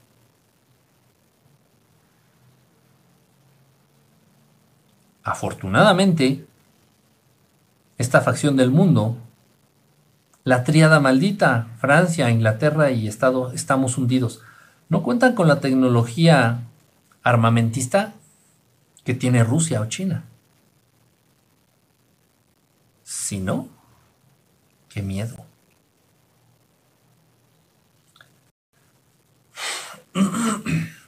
Qué miedo.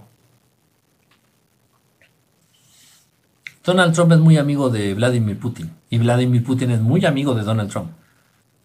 Vladimir Putin fue quien puso a Donald Trump en la presidencia. Del mismo modo fue Vladimir Putin quien puso en la presidencia al actual presidente mexicano. Y llevan una relación increíble, de cercanía y de entendimiento.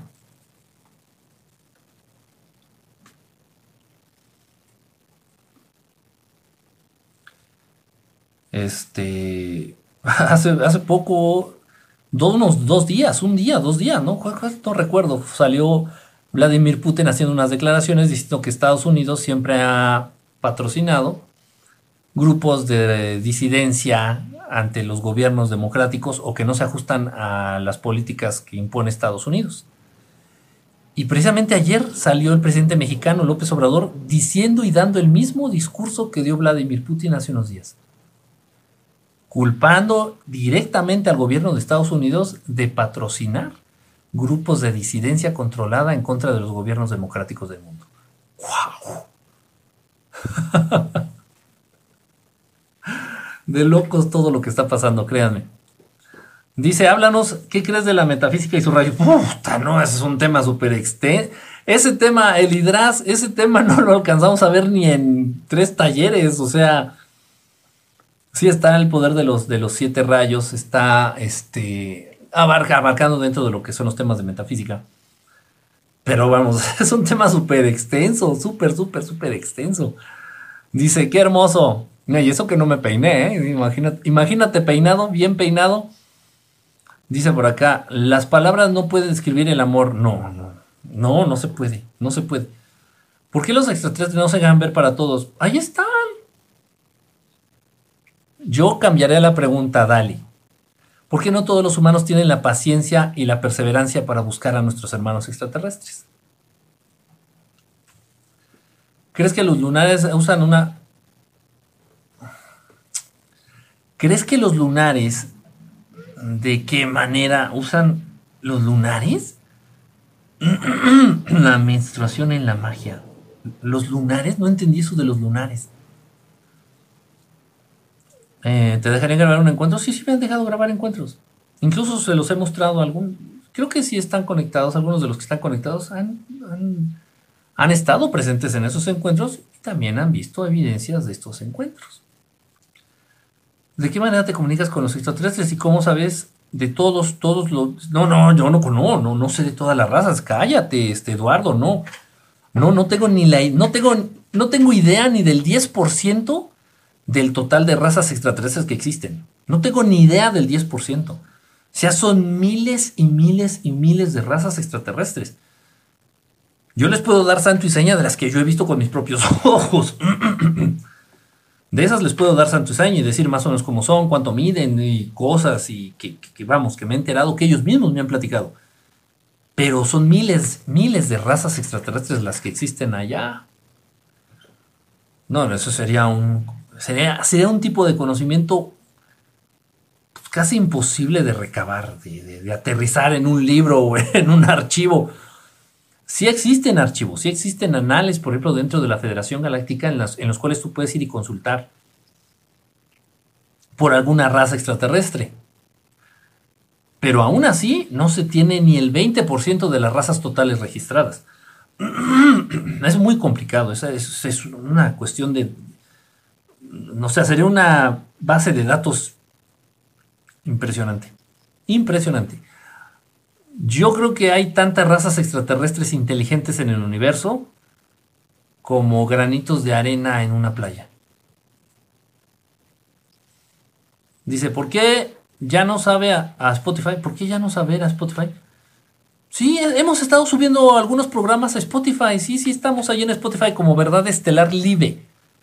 En Spotify nos encuentran como Verdad Estelar Live. No, yo no gano dinero, ¿eh? No se gana dinero a través de lo, del Spotify. A través de nada. no, no, no se genera dinero a través de nada. Pero sí estamos ahí en Spotify. Estamos en Spotify. Dice, eh, Rusia y China son los buenos de la historia. Entonces, no, no hay buenos ni malos. Lo que pasa es que hay quienes son... Hay quienes el poder ya los ha cegado. Entonces, no hay ni buenos ni malos. Honestamente, mientras sean seres humanos y ostenten cierto poder, son peligrosos. Pero hay de peligrosos a peligrosos.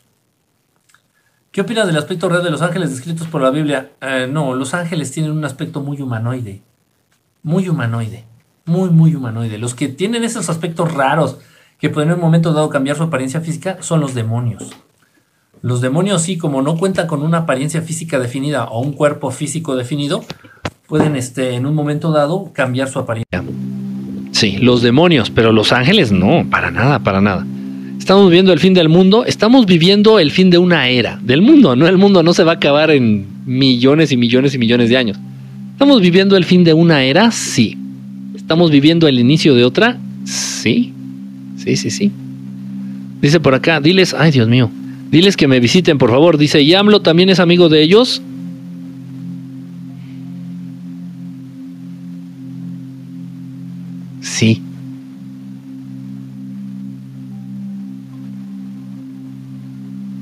Estuvimos involucrados el día en que el señor López Obrador, ojo, yo no soy político, ¿eh? ni, ni abiertamente apoyo a cuestiones que tengan que ver con política. A mí la política me da náuseas. Pero les comparto esto. El día en que el señor López Obrador tomó posesión, primero de julio, no, perdón, primero de diciembre, fue primero de diciembre de 2018, me parece, ¿no? Se nos pidió que hiciéramos varios rituales. Entre algunos de estos rituales era la apertura de ciertos portales, para que se manifestaran algunos de estos hermanos, principalmente arcturianos. Entonces el señor López Obrador, bajo la tutela de dos sacerdotes allá en el Zócalo Capitalino de la Ciudad de México, ellos estaban llevando la apertura de portales ahí en el Zócalo y algunos de nosotros encargados de abrir otros portales, como generando un frente de protección dentro de lo que es la Ciudad de México. Y afortunadamente fue muy fácil poder ver las naves a lo largo de todo ese día. Ese día yo logré, ahí en donde yo me encontraba, logré llamar aproximadamente a 50, 40 o 50 naves después de que ocurrió el evento del señor López Obrador allá en el Zócalo. Entonces, este, solamente les comento, sí, es verdad que hay eh, apoyo de ciertas razas extraterrestres evolucionadas, apoyan la presencia o incluso la el gobierno del señor López Obrador, es verdad, es cierto. Y bueno, ahí están los, ahí están las evidencias, están los videos incluso. Hay muchos videos en donde muchas personas, afortunadamente, pudieron ser testigos oculares, por lo menos, de, de, la presencia de estos hermanos arturianos allá en el zócalo de la Ciudad de México. Estando el señor López Obrador en, en plena celebración de su triunfo por la presidencia de, de México, eh, estaban sobrevolando, protegiendo y cuidando el evento Hermanos Extraterrestres. Yo fui encargado también de tomar unas fotos haciendo uso de una tecnología de drones ahí en el Zócalo. Tomé varias fotos, no he podido mostrar, no he podido sacar a la luz. Creo que se, las he mostrado a algunos de ustedes, a muy poquitos, pero no he podido sacar a la luz estas fotografías. Porque son muy comprometedoras. Porque no nada más se ven las esferitas en donde se manejan, en donde se, se mueven estos hermanos arturianos se ven naves muy bien definidas, sobrevolando todo lo que es la Ciudad de México. Oh, sí. Increíble. Mm. Para quien no está acostumbrado a estos temas, para quien no está familiarizado con estos temas, por supuesto que resulta increíble decir que eso no puede ser. En fin, dice, me tocó ver de cerca una nave nodriza hace unos años. ¿Qué, qué, qué, qué, gran fortuna. De ese modo ya no le vas a tener que creer a ningún pinche marihuano que aparezca aquí en las redes sociales con paliacate en la cabeza diciendo, no, me cae que sí existen los extraterrestres. ¿Qué opinas de tanto refuerzo de las vacas? Mm, pues yo no sé. No sé, no sé, es que no, no sé, yo no tengo la tecnología para para analizar lo que contienen estos químicos o estos, estas medicinas? No lo sé. Estoy siendo bien honesto, ¿eh? Y se lo pregunto a mis hermanos extraterrestres y me dicen, pues quién sabe. pero pues si no estás seguro de que lo que te estás comiendo es un cacho de chocolate o un cacho de caca, pues mejor no te lo comas. Tiene lógica. Pues sí, tiene lógica. Digo, oigan, es que no sé, ¿esto es chocolate o es caca? Dice, pues quién sabe. Nosotros tenemos tampoco tenemos la capacidad para, saberlo, pero pues si tienes duda entre que si es chocolate o es caca, pues mejor no te lo comas. Ok, sentido común. El menos común de los sentidos. Dice por acá, eres de este planeta. Dice, ¿es peligroso para una mujer contactarse con los extraterrestres por las abducciones? No. Bueno, depende con qué extraterrestres quieres contactar. No, mira, si estamos hablando de contactar, el contactismo, obviamente estás refiriéndote a extraterrestres buenos, benévolos. No es peligroso, no tienes por qué tener miedo. ¿Qué opinas de Tesla y toda la información que le robaron? ¿Quién la tendrá ahora? Pues obviamente el puto mierdero gobierno, hijos de puta de estamos hundidos. Obviamente. Obviously.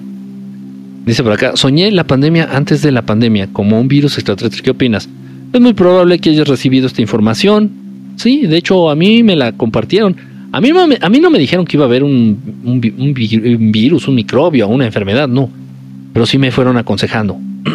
dijeron que mejorara mis hábitos alimenticios, me dijeron que perdiera peso. Yo antes de la pandemia pesaba 15 kilos más. De pura grasa, ¿eh? Pura grasa, pura grasa. Siempre me ha gustado hacer ejercicio, pero en ese entonces yo comía muy atascado. Comía mucha grasa, comía... Nunca he comido azúcar, pero sí comía mucha grasa. E incluso comía muchos carbohidratos todavía. Entonces me dijeron, baja de peso, cabrón. Así, rotundo y tajantemente, baja de peso. ¿Por qué? Baja de peso, te conviene. Ah, ok, mejora tus hábitos de higiene. Báñate, cabrón. Lávate las manos. O sea, de verdad, o sea, me fueron dando como ciertas. ciertos consejos. Sin decirme todo el puto mierda desmadre que íbamos a enfrentar. Obviamente ya está en cada uno hacer caso o no, simplemente son consejos. No te van a obligar. Ah, no, ah, tienes que hacer esto, no para nada. Pero, wow. Nunca, miren, los que son extraterrestres buenos, los seres de luz, nunca te van a dar un, nunca te van a dar información que te genere ansiedad. Nunca te van a decir, ten cuidado, eh, porque viene un terremoto que va a acabar con toda la ciudad. No, nunca hacen esas mamadas. Nunca te van a tratar de quitar el sueño nunca van a tratar de robarte tu paz. Por otro lado, si tratan de, si pueden ayudarte a través de un consejo o de prepararte ante una situación catastrófica sin decirte que esta situación catastrófica se va a presentar, lo harán. ¿Sí me explico? Entonces, obviamente a mí me dijeron, baja de, o sea, muchos consejos, lo que ya ahorita se sabe, lo que es ya ahorita bien sabido, las como eh, las este, morbilidades que puedes tener y que pueden en un momento dado este, potencializar la mortalidad de la enfermedad, de esta puta enfermedad. Entonces me dijeron eso, dice, reduce tu consumo de tal, baja de peso, este, muchos consejos así, dije, bueno, yo, yo, pensé que porque estaba yo a punto de enfermarme, una cosa así, yo dije, bueno, yo les hago caso, pues no me están pidiendo que les construya una pirámide, ¿no? Para aterrizar sus naves, o sea, me están diciendo, aconsejando algo que al final de cuentas es para mi beneficio. Dije, pues vale la pena, vale la pena ajustar unas tuerquitas en nuestro estilo de vida, ¿no? Y lo hice. Y bueno, pues aquí andamos. Pero no, no me dijeron, va a venir una, enfermedad y va a matar a un chingo. Pero sí me ayudaron a prepararme para eso. Incluso también a nivel económico.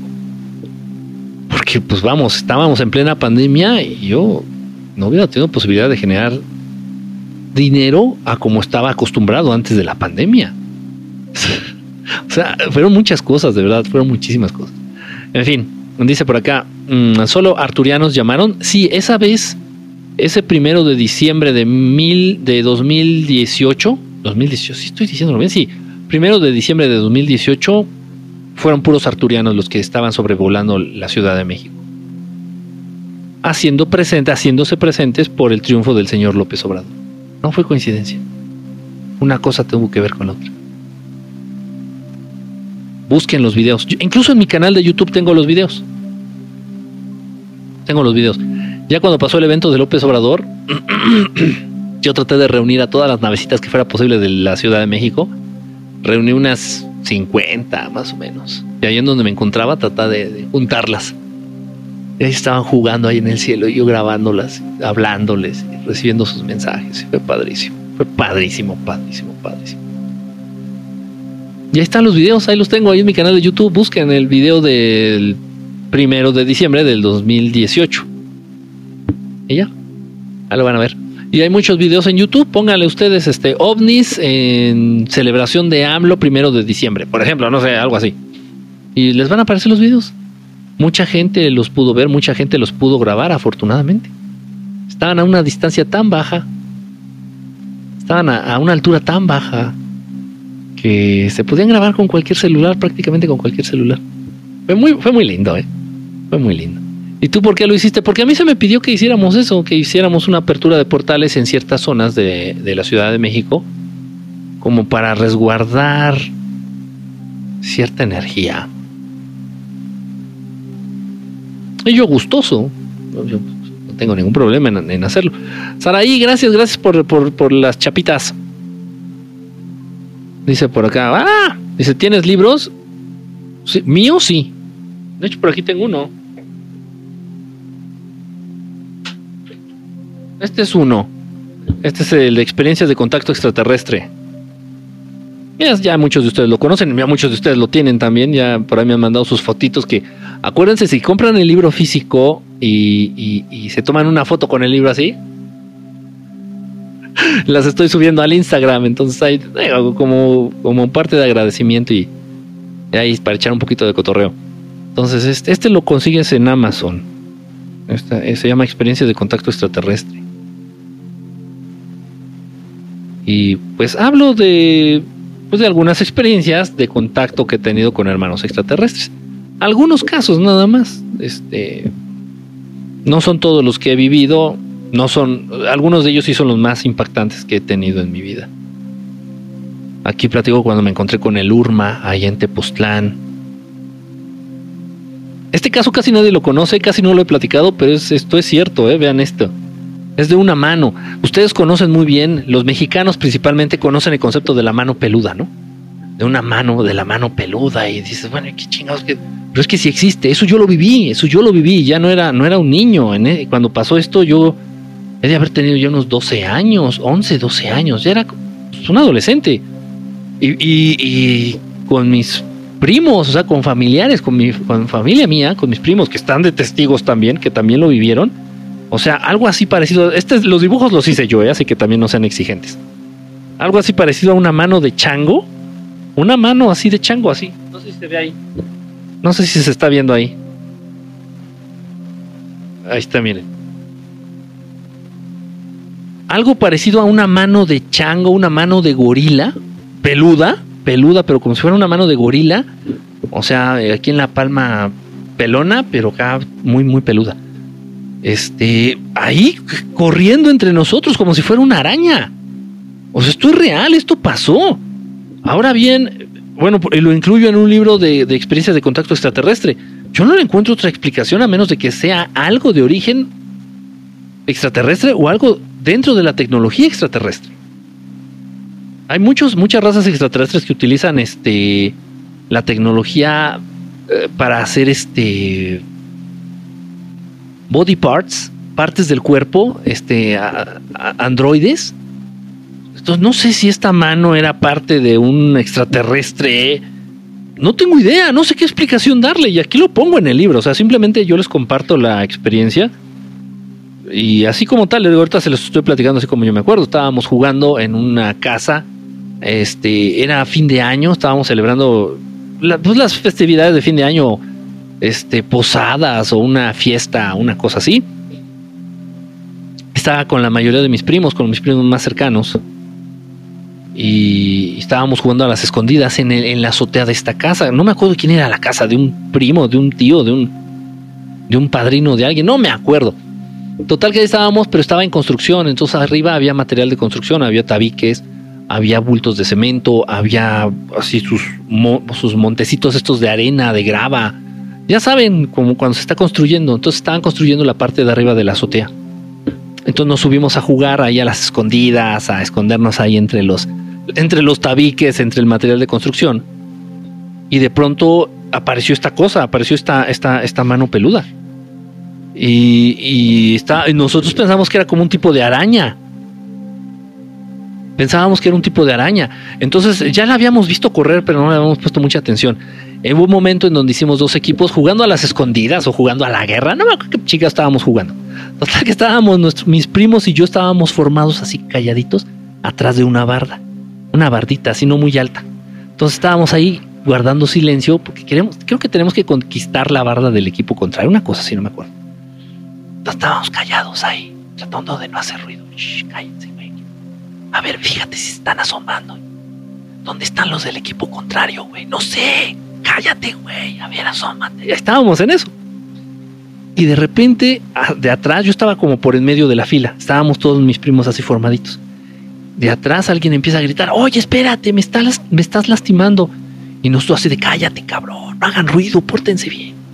Gracias, gracias por el regalito. Ah, qué bonito celular, nunca, nunca me habían regalado ese. Total, entonces así empezaron uno a uno mis primos a decir, oye, no, no, espérate, me estás lastimando, güey, que quién sé qué. Total que llega donde yo estoy. La, la, mano está que parecía como una tarántula, como una araña. Entonces siento el peso aquí en el hombro, pero pesado, así como si fuera un tabique. Entonces siento algo aquí en el hombro y dice que, ah, espérate. Yo pensé que era mi primo que tenía atrás de mí. Entonces siento así y siento que me aprietan aquí así, duro, muy duro. Yo, ¡au! Entonces agarro y le pego así, le digo, oye, no mames, o sea, pero yo pensando que era la mano de mi primo.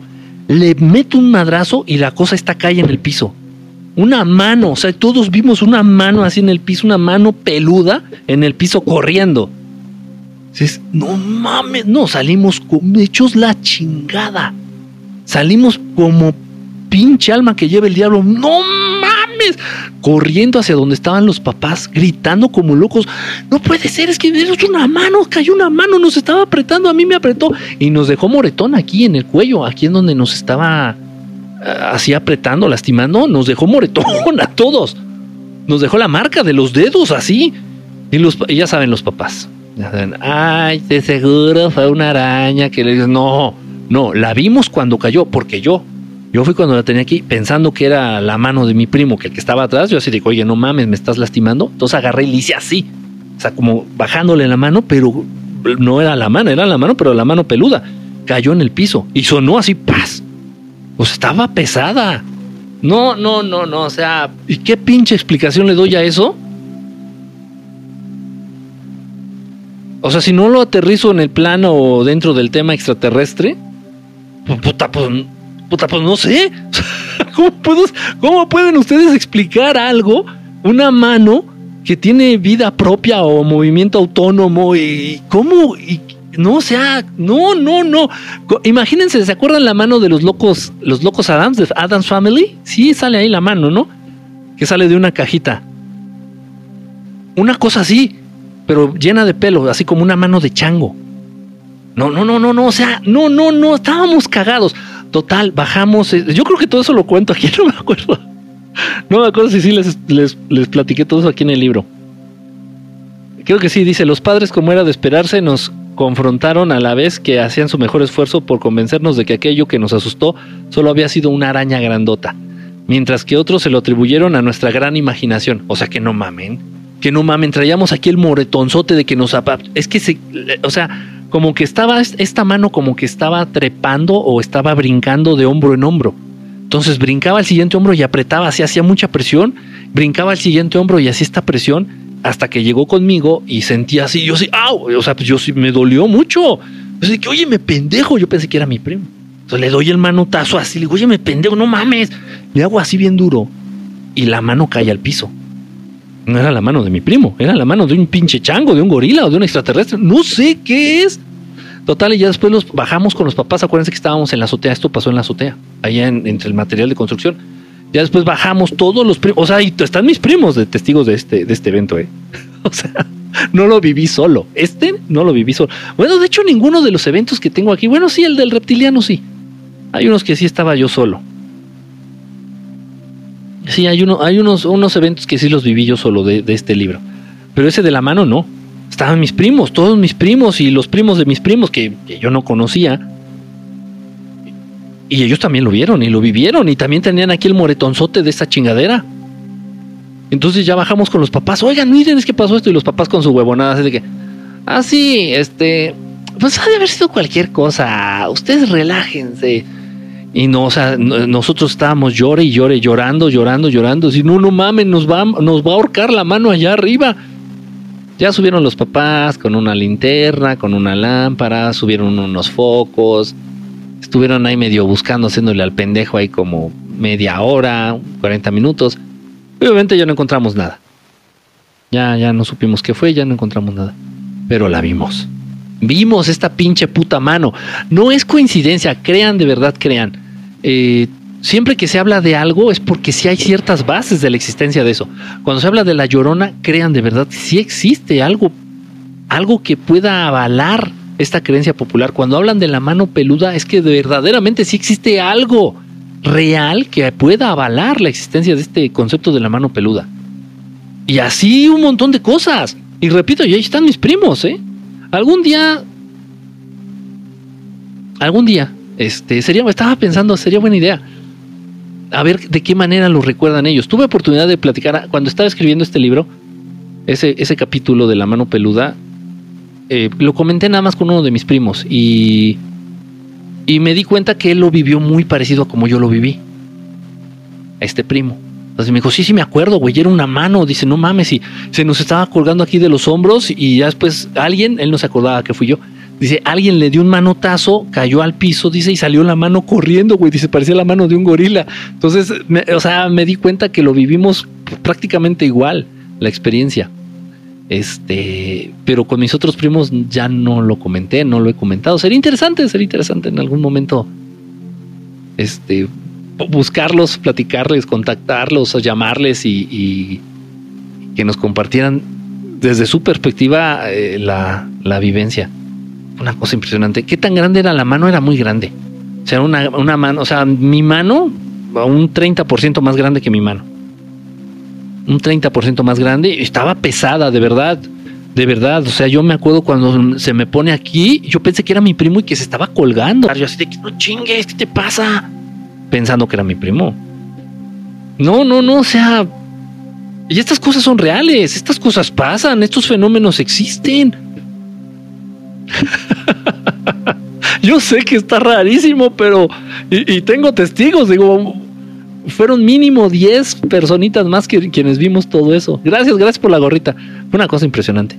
De verdad, de verdad. Dice por acá, primero te contactan a distancia porque tienen sustancias cósmicas muy tóxicas.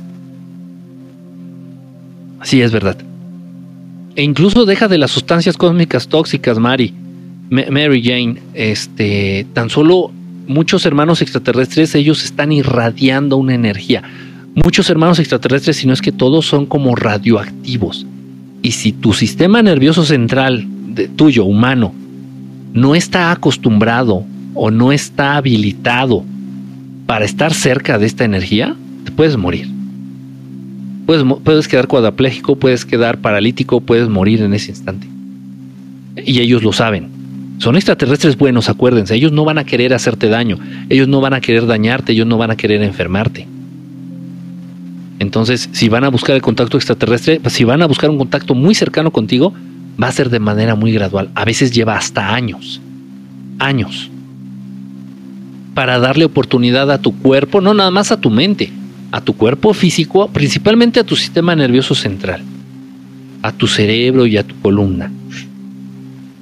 De que se vayan habituando, de que se vayan acostumbrando a la presencia de esta energía, a esta radiación que ellos emanan, que ellos emiten. Este, y sí, los primeros contactos que yo tuve de niño, y también aquí los platico en el libro, no les estoy diciendo que compran el libro, hay gente que le gusta tener libros. Bueno, pues ahí está el libro, es una posibilidad y existe. Este, pero no, no me hago millonario de vender libros. Acuérdense, Amazon me da menos de un dólar por cada libro que se vende. Ustedes dirán. Entonces, este, aquí lo platico también ahí en el libro. Cuando de niños empiezan a presentar, que fueron los primeros contactos que tuve en esta vida, me, me generaba mucho dolor, mucha incomodidad, me daba mucho... Hay una sensación muy, muy fea en la espalda, en la columna estar en su presencia, estar cercano a ellos, me, daba así esto de, oh, yo no sabía por qué, yo sí me sentía muy incómodo, sentía que me dolía, que me ardía, como si me estuvieran embarrando un fierro caliente en la columna, así a lo largo de toda la columna. Este, ah, no, feo, una sensación muy fea, así de que, oh, pues yo no sabía ni qué pasaba, pues es por eso. O sea, ellos emanan una, una energía y esta energía directamente este, repercute en lo que es el sistema nervioso central, en lo que es la, cabeza, el cerebro y la columna vertebral. Pero yo lo sentía más en la columna que en otro lado. Eso le pasó a Stephen Hawking, por eso quedó cuadrapléjico. No, no, no. Tengo entendido que Stephen Hawking tuvo una, una enfermedad ahí de estas. ¿Cómo se llama? De hecho, no, está tan rara. Es este. se me fue, no, no, me acuerdo, pero es una enfermedad, una enfermedad. Está ya bien catalogada, está ya bien este, ubicada. Eh, ¿Por qué en algunos países no hay tantos avistamientos ovni? Pues no les gusta esos países nada más. ¿Has tenido alguna experiencia con brujas? Sí. De hecho, tengo amigas que son brujas. ¿Cómo se llama el libro? El libro se llama, este se llama Experiencias de Contacto Extraterrestre. Experiencias de Contacto Extraterrestre. Tiene dibujitos, los dibujitos los, los hice yo, este, ahí en el interior. Los dibujitos ahí, por ejemplo, les platico cuando la primera vez que me visitaron los grises. Así es como yo los recuerdo. O sea, obviamente, este, este, este dibujo yo lo hice y así es como yo los recuerdo. A los grises, por ejemplo. Más o menos. Entonces, este. Yo me aventé, yo me aventé los dibujitos ¿eh? del libro. No, no esperen así un, un Picasso, pero. Pero pues hice mi mejor esfuerzo, ¿no? Eh, a ver, déjame ver otro dibujito por acá. Tenga. Este es del Urma, miren, así, o así yo lo recuerdo, así esta tipo armadura, este tipo de fierro triangular en el pecho. Así, yo lo recuerdo así. Como con coderas, tenía cosas así en los codos, en las muñecas. Tenía un cinturón, esas, le puse la mano aquí porque del cinturón tenía como un foco, como un botón que apretaba y salía como una luz del cinturón. Y esa luz fue la que me bronceó la piel. O sea, después de este encuentro, este encuentro fue en la noche allá en Tepoztlán, México. Ya cuando me regresé a mi, al hotel en donde me estaba hospedando, toda la historia aquí la platico aquí en el libro igual. Cuando me regreso al hotel donde me estaba hospedando, me doy cuenta en el espejo del baño que iba yo con la piel toda roja, pero un color rojo así, esto, un color rojo así, se llevaba la piel así color rojo. Yo así de que, ¿qué pasa? Pero no me ardía. No me ardía, ni me dolía, ni me daba molestia para nada. Pero no nada más en las partes expuestas, o sea, también abajo de la, de la, de la ropa.